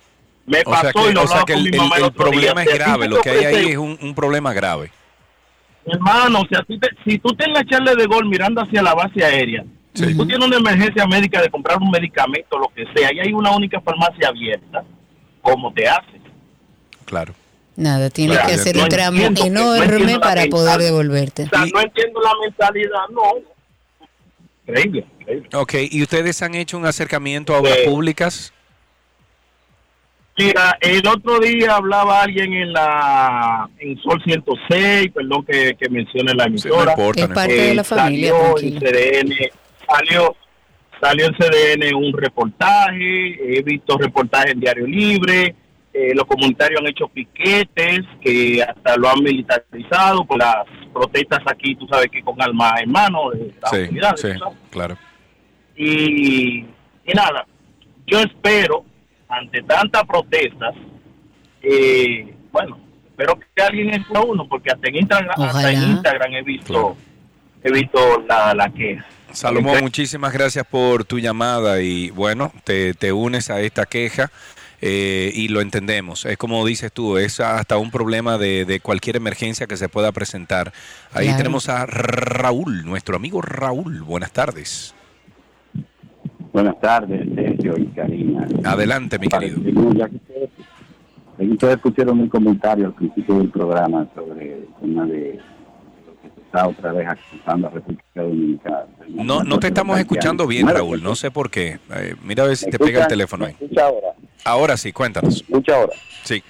Yo decía que ahora que están de nuevo, pusieron el tema de que se está acusando otra vez a la República Dominicana de que aquí se maltrata o se violan los derechos humanos de los haitianos. Nosotros ahora tenemos una situación considerando, por ejemplo, si tiene que considerar esta isla primero, esta isla tiene más de 22 millones de habitantes, o sea, nosotros tenemos más población que Chile, que Uruguay, y somos como la mitad ya de Argentina. Sin embargo, eh, considerando este problema que hay, eh, yo creo que hay mucha gente aquí que se le ha olvidado, o de las que nos están acusando, que en el lugar donde peor tratan y maltratan a los haitianos, ese lugar se llama precisamente Haití. Claro, Es claro, así, Raúl. esa es la realidad y aquí lo hemos hablado porque mucho se ha culpado, eh, por ejemplo, al gobierno dominicano de que no le dan los papeles a algunas a algunos eh, nacionales haitianos que vienen a nuestro país, pero ni siquiera tienen sus papeles haitianos. O sea, no hay un punto de dónde partir porque el Estado haitiano no le da a los haitianos los documentos que requieren porque ya eso es un Estado fallido, evidentemente, hace años y no cuentan con la documentación ni siquiera. Si hay un Estado que ha abusado de los haitianos, es el propio Estado haitiano, que desde el mismo Estado haitiano y los mismos políticos han sido los que han ido financiando todo lo que está sucediendo hoy en la República de Haití. La Dirección General de Servicios Penitenciarios y Correccionales dio el visto bueno a la disposición que tiene y que ofreció el Colegio Médico Dominicano de integrarse a un programa que por razones de humanidad agilice la salida de las cárceles de los privados de libertad que tienen enfermedades avanzadas. Recuerden que hace unos días aquí esta misma semana estábamos hablando de que hay una cantidad de enfermos, incluso de enfermedades transmisibles que están privados de libertad dentro de esos centros penitenciarios sin ninguna atención o con muy poca atención. Eh, los profesionales de la salud han recomendado seguir un tratamiento en sus casas. Eh, está el titular de la Dirección General de Servicios Penitenciarios, que es eh, Roberto Hernández, y dijo que se trata de un tema de alta prioridad para la gestión de la procuradora Miriam Germán Brito, de que los prisioneros tengan acceso oportuno a los servicios de salud. Dijo, y cito, todos estamos de acuerdo y los primeros que lo entienden son los fiscales que una persona con una enfermedad avanzada, si se traslada a su hogar, puede tener, además de las atenciones de salud que les brinda el sector público, un cuidado más efectivo, un cuidado especial al estar rodeado de familiares y de amigos. Evidentemente, eso se hace con toda la burocracia que requiere el ver a qué fue condenado, por qué fue condenado, pero si es una persona con una enfermedad muy avanzada, lo lógico es que se le preste el servicio. Ok, tenemos ahí a, Raúl Number Two. Raúl Number Two, ¿cómo estás? Hola, ¿qué tal? ¿Cómo están? Todo bien, gracias a Dios, amigo. Cuéntanos. Eh, Mira, eh, estuve el viernes en la zona colonial en, en horario así pico, 5 de la tarde, y vi que había un tapón tremendo para entrar a la zona. O sea, me tomó llegar, eso no, por pero ejemplo, espérate, Raúl, dos, la puerta mira, del con- eso no es eh, eso no es nuevo, o sea, eso es siempre. Sí, pero estaba en un sitio y le pregunté a un camarero y me dijo, mira, después que se cayó el, pue- el, la, el- la infraestructura del muelle, como en el eh, para cruzar el puente flotante hay un solo carril, entonces los, los, los Ah, vehículos entran Claro. por la zona para bajar por Santa Bárbara y congestionan totalmente la zona. El centro del- de la ciudad desde que colonial. pasó ese, ese episodio. Yo Ya lo viví también, Raúl. Lo, lo viví. eh, también habían, por lo menos el fin de semana que estuve en Ciudad Colonial, eh, habían también habían eh, una o dos calles cerradas de las más importantes en la Ciudad Colonial. Pero sí, creo que la situación del puerto, eh, del puerto ha complicado el tema del, del tránsito en la Ciudad Colonial y hay que prestarle atención, que siempre es incómodo porque incluso aquí hemos dicho, señores, vayan en Uber a la ciudad colonial, Sí. pero ahora está eh, más intensificado ese tema. Seguimos en Tránsito y Circo 829-236-9856. 829-236-9856 es nuestro teléfono aquí en 12 y 2. Cuéntenos, ¿cómo está la calle, cómo está el tránsito y el circo? Me voy para Spaces, que tenemos ahí a dos personas que van a comentarnos. Voy a empezar con el licenciado Francis. Adelante, Francis, cuéntanos. Francis, habilita tu micrófono, así podemos escucharte. Dale al microfonito que tienes ahí. Si no, nos vamos entonces con nuestro querido Josuel. Adelante, amigo, ¿cómo estás? Hola, Cari, ¿cómo están? Todo bien, todo bien. ¿Quiere pizza? Eh, sí, por, por favor. y también un saludo especial para también para Chuchi también. Ah, para, para Chuchi, es Cookie, está bien. Y Chiqui. Ah, es Cookie. Chiqui, chiqui, chiqui. No, porque Chuchi es para... Él sabe ya quién, quién es. Ya sabe quién es Chuchi. Ah, Bueno, a mí me dicen. Chuchi, yo no sé si, eres, si es así para mí. A pero bueno, está- ah, bueno, ok. Dale. Josué. Te, te daré una breve historia de mi, de mi visita en pasaportes. Ah, Ay, seguimos con pasaporte, dale. No, mira, para mí no fue tan caótico. Yo entendí el por qué muchas personas se quejan. Yo hice todo vía online. O sea, subí mis fotos, todo, pagué y todo. Simplemente te ponen dos citas, uno para los para las huellas biométrica y una segunda cita ya para tú buscar el pasaporte. Okay. Cuando yo fui a hacer la, fui para la cita para, para las huellas, fue de una vez. Lo que yo sí vi es, había muchas personas y pocos empleados. Y vi empleados cansados y empleados de mal humor. Eh, y también, yo creo que se le armó un cuello de botella que evidentemente con tanta gente que ha requerido su libreta de pasaporte y ellos con el atraso de esa elaboración, pues me imagino también que la empleomanía está agotada, viendo todo el reclamo de la gente y viendo que es poco lo que pueden hacer. Sí, y pero un punto que creo que también para también a los a los mismos oyentes es que hagan todo online, porque el 80% que yo vi en pasaporte fue hacer todo allá. Eso complica más porque es más tiempo aún. Perfecto, pues ahí está su recomendación. Muchísimas gracias, amigo. Un placer siempre escucharte y verte activo por ahí. Ahí tenemos una llamada. Gabriel está en la línea. Cuéntanos, Gabriel. Vamos a ver, espérate, Gabriel, y adelante. Ahora sí, te escucho, Gabriel. Sí, saludos. Miren, yo estoy llamando para aportar un poco con relación a la autopista San Isidro, que se han quejado dos veces anteriormente. Sí. Como yo estudié arquitectura, puedo aclararles algo. Por ejemplo, eh, ellos hicieron, la intención es hacer, pienso, dos marginales. Una en sentido este-oeste y otra en sentido invertido. La primera que ya está más avanzada es desde la base de San Isidro hacia la Charles. Pero ¿qué pasa? Que la autopista San Isidro, la original, la estrecharon con la intención de, de comérsela con esa marginal más abajo. Entonces tú no puedes hacer un giro en los pocos sitios que hay para, para tú doblar. Las personas que hacen un giro como para devolverse, que viven del otro lado de la calle, paran el tránsito porque tienen que hacer una izquierda, darle para atrás, porque el ancho fue tan reducido, tan cercenado para hacer la marginal que es imposible tú hacer una U perfecta. Primero porque eso no está diseñado para hacer la U. Porque Bueno, esto pero mi amigo, diseño- mi amigo, te, te interrumpo un momentico. ¿Funciona o no funciona?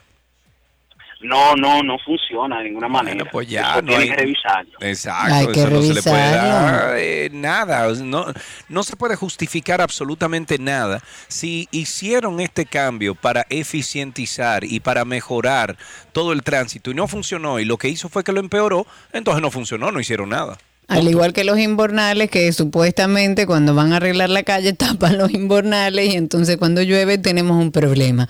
Una última intervención. Tenemos al licenciado Francis. Vamos a ver si ahora sí podemos escucharlo. Adelante, licenciado, cuéntenos. Buenas tardes a ambos. Bienvenido. Me motivé a, a llam- a llamar para comentar porque me pareció muy, muy eh, atinado el mencionar que en qué lugar se violan los derechos humanos o derechos fundamentales de todos los ciudadanos y es Haití. En cambio, República Dominicana, como ha sido siempre la, la intención de algunas eh, entidades internacionales de que nosotros seamos el pivote, el que cargue con el drama humano que vive de aquel lado, creo que hay que tenerlo muy presente. Nosotros debemos de defender nuestra soberanía a costa de lo que sea. Como lo hace cualquier todo, nación del mundo, empezando por Estados. Unidos.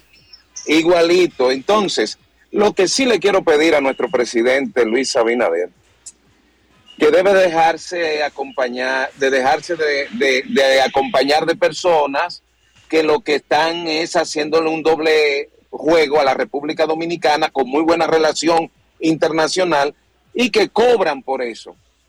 Vargas Llosa es el detractor principal y su hijo hace una semana pedía a los organismos internacionales, porque él trabaja para los refugiados, por el sistema de refugiados, que aquí le pedimos que fuera despedido aquella vez cuando quiso imponernos a nosotros un plan de, de refugiados que no se corresponde.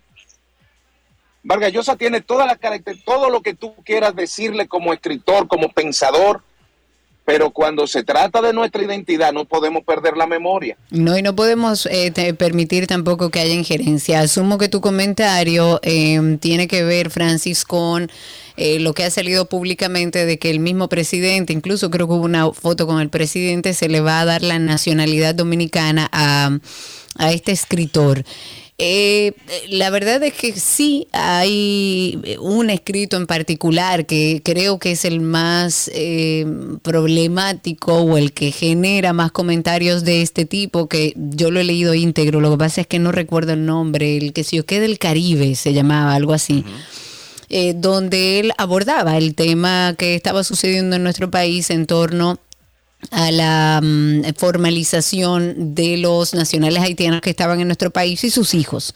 Eh, y en ese momento, creo que para el año 2017, 2000, no recuerdo con exactitud la fecha, él hizo un escrito donde realmente hubo cosas que yo no creo que él atacó directamente a la República Dominicana como país y a todos nosotros como país, sino a una decisión eh, gubernamental que se tomó. Sin embargo, siento que sí, que no es que se le va a negar la nacionalidad dominicana a este escritor, pero hacerlo con bombos y platillos llama a cuestionamientos de cosas que públicamente con este tema, sobre todo de Haití, ha expuesto este escritor.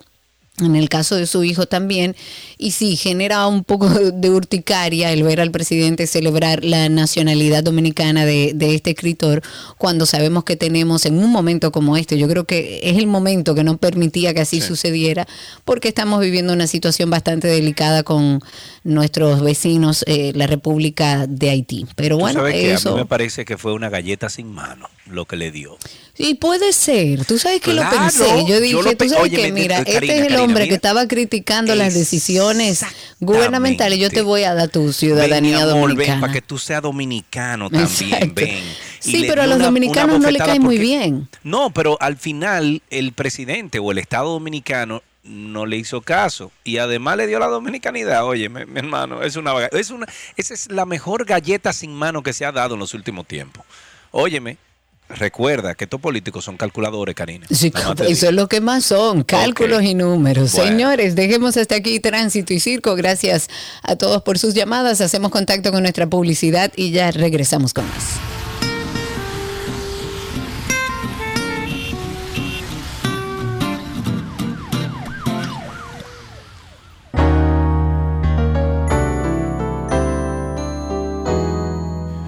Ya nos encontramos en nuestro segmento de medicina y cuando vamos a actualizarnos sobre todo lo que está pasando en este globo terráqueo, bueno, yo siento felicidad, pero también siento preocupación, porque conectamos con ella, la doctora Yori A. Roque Jiménez, la doctora más enterada que tiene este país. No, no digas eso. No le busque problema a Yori, por favor. Yori, señores, Yori no lee el periódico. Yori se mete todas las mañanas a todos esos, esos outlets de noticias, pero de medicina. Ella no lee De periódico revista, local. de estudios nuevos. Ella Claro. que no, ya lo que llega al periódico es viejo cuando Yori lo Claro, lee. claro, claro. Cuéntanos, Yori, ¿cómo estás? Yo muy bien por aquí, ustedes, ¿cómo están? Muy bien. Todo en orden, todo tranquilo. Sergio en Nueva York, yo aquí en el charquito. qué y a bien. propósito de que ayer se celebra, se celebró el Día Mundial de la Lucha contra el Tabaco, ¿qué noticias hay por ahí? ¿Qué noticias nuevas sobre esto hay? Mira, esa no es una noticia nueva, sin embargo es algo que no mucha gente tiene en cuenta, que no, mu- no se conoce mucho, y es eh, la importancia de tener en cuenta el humo de tercera mano y el daño que puede llegar a ocasionar. Ayer se habló muchísimo sobre el tabaco, pero eh, quise como hablar de esto porque usualmente se habla de los efectos directos del tabaco para aquellos que fuman y el efecto además del humo de segunda mano, que ustedes saben que es el que liberan los fumadores y al que nos exponemos los que no fumamos, pero que aumente el riesgo de cáncer hasta en un 30%, además de que ese humo hace que la sangre sea más espesa, aumenta el colesterol malo, daña vasos sanguíneos y todo eso, pues obviamente puede generar infartos y derrame cerebral. Este del que menciono, que es el humo de tercera mano, es el residuo químico que queda luego de que alguien fuma tabaco o cigarrillos electrónicos ya dentro de la casa o en el trabajo, o sea que no es en el exterior. Entonces ese residuo se va acumulando, se adhiere a superficies como las alfombras, los muebles, el suelo, incluso en los vehículos. Eh, aunque tú abras las puertas y las ventanas o que tú trates de eliminar el olor, eh, eso no remueve estos residuos, eh, incluso no siempre limpiar eh, los remueve. Y aunque a la fecha se sigue estudiando esos efectos de ese humo de tercera mano, ya se han encontrado algunas sustancias que son carcinógenas o cancerígenas. Por ejemplo, cuando la nicotina del tabaco reacciona con el ácido nítrico que normalmente está en el aire, forma eh, esas sustancias que pueden degenerar en cáncer y también dañan el ADN humano. Entonces también se ha encontrado que esa, ese humo aumenta biomarcadores o algunas sustancias en el cuerpo que se relacionan a enfermedades de la piel como la psoriasis y la dermatitis. Entonces, ojo para tenerlo en cuenta eh, cuando la gente está fumando dentro, que salga para afuera. Y sí, ya cuidarnos de ese humo que a veces tenemos a personas al lado nuestro que... eh, y bueno, y más allá de lo horrible, hay gente que no le molesta, sin embargo, eh, siempre se ha dicho y es conocido que ese humo de tercera mano también, aquel que no fuma, le hace daño. Entonces hable- hablemos ahora, Yori, de la relación de ansiedad y depresión con la neblina mental ocasionada por el tema del COVID. Seguimos hablando de post-COVID. Bueno, mira, ese tema justamente por Karina, que tanto le gusta el, el post-COVID. Claro, Yo la voy a incluir en porque he sido víctima. Por favor, de apoyo. Mira, eh, un estudio publicado a principios de mes en Llama Network eh, analizó 766 personas que tenían antecedentes de ansiedad o depresión y que padecieron COVID. Y se encontró lo siguiente, 36% de ellos reportó que su pensamiento estaba afectado al menos cuatro semanas luego de la infección y además eso, todo eso se mantuvo hasta 60 y 90 días luego en comparación con personas que nunca tuvieron problemas cognitivos. De, de todas las personas estudiadas, eh, esos problemas encontrados, que es importante tenerlo en cuenta, me pareció muy, eh, muy llamativo, porque mucha gente no relaciona estas cosas con el haber tenido COVID. Y, por ejemplo, allí se encontró que el 30% reportó problemas para simplemente organizar cosas, eh, 29% tuvo problemas de concentración en actividades como mirar la televisión o leer un libro y 26% reportó que se le olvidaba lo que habían conversado durante una llamada telefónica. También como en otros estudios se demostró que nosotras las mujeres tenemos más riesgo que los hombres de tener problemas cognitivos. Yo creo que también la depresión y la ansiedad, eh, dicho sea de paso. Eh, y también Es más que común en mujeres. Claro, también que los problemas de pensamiento eran más comunes entre personas entre 40 y 59 años en comparación a personas más jóvenes. Así que si usted está padeciendo cualquier de estas cosas ya eh, asociado al COVID, pues obviamente eh, que se trata del COVID largo y que hay que buscar algún un grupo de apoyo y unas estrategias para ayudar a mejorarlo. Ok, eh, doctora, vamos a actualizarnos sobre unos virus que andan ahora circulando. La semana De pasada. todo. Bueno, la semana Mira. pasada yo me fui con la familia a Terrenas y todos salimos de ahí con un virus riquísimo. Hay incluso eh, una cuestión del estómago, hay eh, eh, gripe. ¿Qué es lo que está pasando, doctora? Y mira, que yo quería hablar de este tema. Antes de ver esta mañana, me han enviado como cinco o seis personas eh, de un mensaje que anda en WhatsApp eh, sobre una nueva, un nuevo brote de COVID. Me han estado preguntando y justamente yo quería traer esto porque alguien se me acercó y me dijo, doctora, pero todo el que va a la emergencia le dicen tiene un virus y lo mandan a la casa y no se le investiga más nada. Y quería Claro. tener como traer esto pendiente porque hemos hablado de muchos virus, no solamente del COVID, pero vamos a caer entonces en lo que está pasando, en lo que me di cuenta después en el transcurso de la mañana. Sí estamos viendo numerosos casos de pacientes que se presentan con virus respiratorio, ya muchos colegas, eh, mira, 10 minutos antes de yo hablar con ustedes, los infectólogos me están preguntando, ¿ustedes están viendo COVID? ¿Están viendo COVID? Y todo el mundo sí, estamos viendo de nuevo COVID, incluso estamos organizando de nuevo eh, las áreas para recibir a los pacientes con COVID.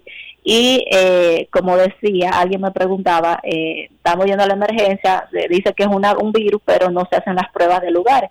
Y si bien es cierto que eh, ya se levantó la alerta mundial que había contra COVID, de que sí hay una amenaza global, hay que recordar que igual que otros virus respiratorios que también circulan, por ejemplo, hemos hablado aquí ya del sincitial respiratorio, la influenza, que para otras personas, eh, no los más jóvenes, pero como los ancianos, los niños inmunocomprometidos, pueden ser fatales. Y en mi caso ya he visto por lo menos un fallecimiento por COVID en un paciente con otra condición eh, en lo que van en estas dos últimas semanas.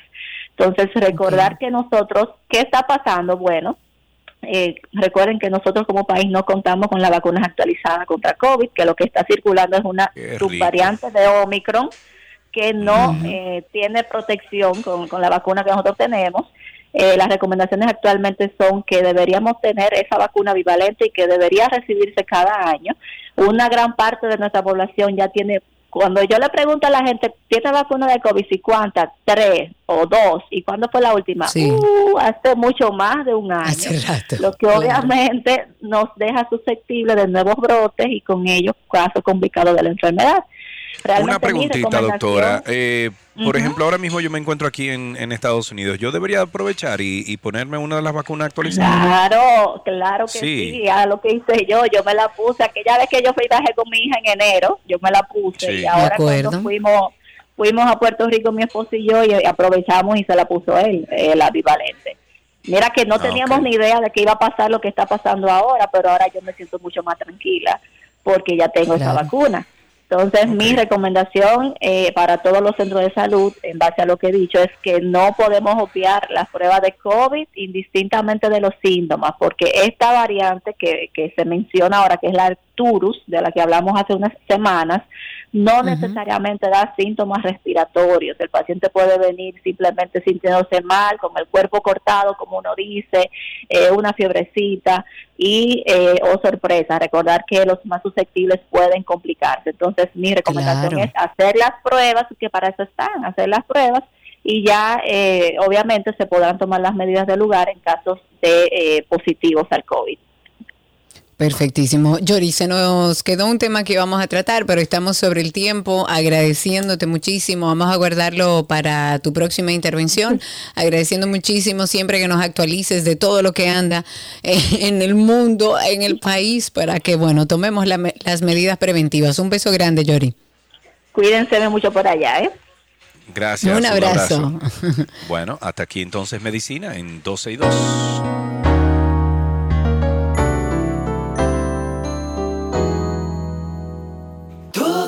Que quieres está en 12 y 2. Let's go, let's go. Now.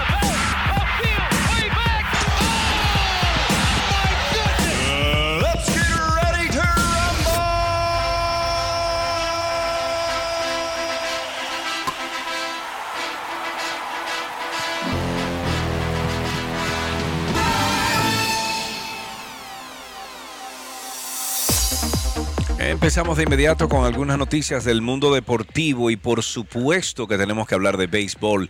El dominicano Jan Segura y Nick Fortes, o los dominicanos más bien, conectaron sencillos en la novena entrada y los Marlins de Miami se sobrepusieron al primer cuadrangular del también quisqueyano Gary Sánchez con San Diego al vencer el miércoles 2-1 a los Padres. Pero la recortada está en voleibol. La selección dominicana de voleibol femenino dejó atrás un mal inicio de torneo para llevarse el primer triunfo en la actual edición del torneo. Luego de una desgarradora derrota en contra del anfitrión que es Japón y que comentamos aquí, nuestras reinas del Caribe tuvieron que cavar profundo para lograr una victoria importante frente al combinado de Bulgaria. Cinco sets fueron necesarios para que las dominicanas alcanzaran un triunfo que vio como protagonista a la super Brayelin Martínez y a Gaila González, ambas, pero dos toletes de voleibolistas. Las búlgaras se llevaron los sets 1, 22-25 y 3, 16-25, mientras que las quisqueyanas se llevaron el partido superando a sus homólogas en las parciales 2, 4 y 5 para poner su marca en un ganado y un revés tras dos fechas.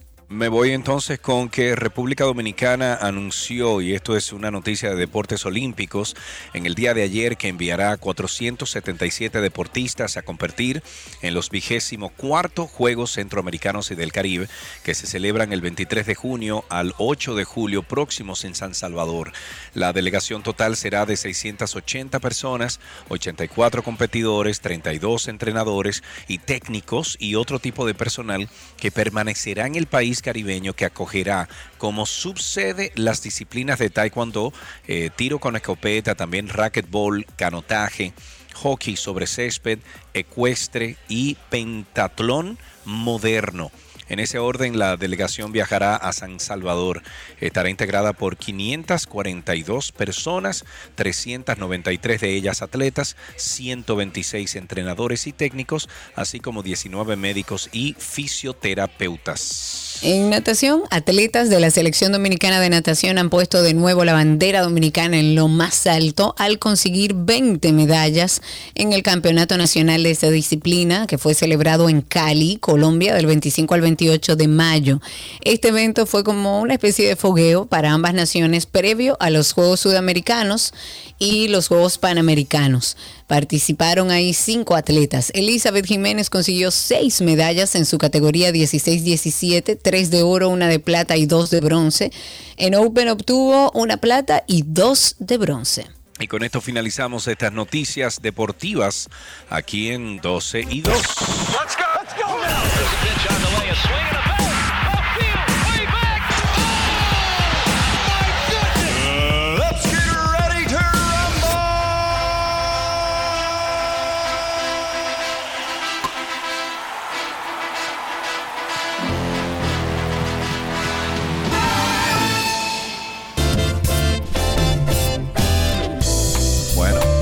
despedir entonces, señores. Gracias por la sintonía. Eh, esa bulla que ustedes escuchan es porque estoy en vivo desde Mama Juana Café. Esto es en el Alto Manhattan, en la Dykeman.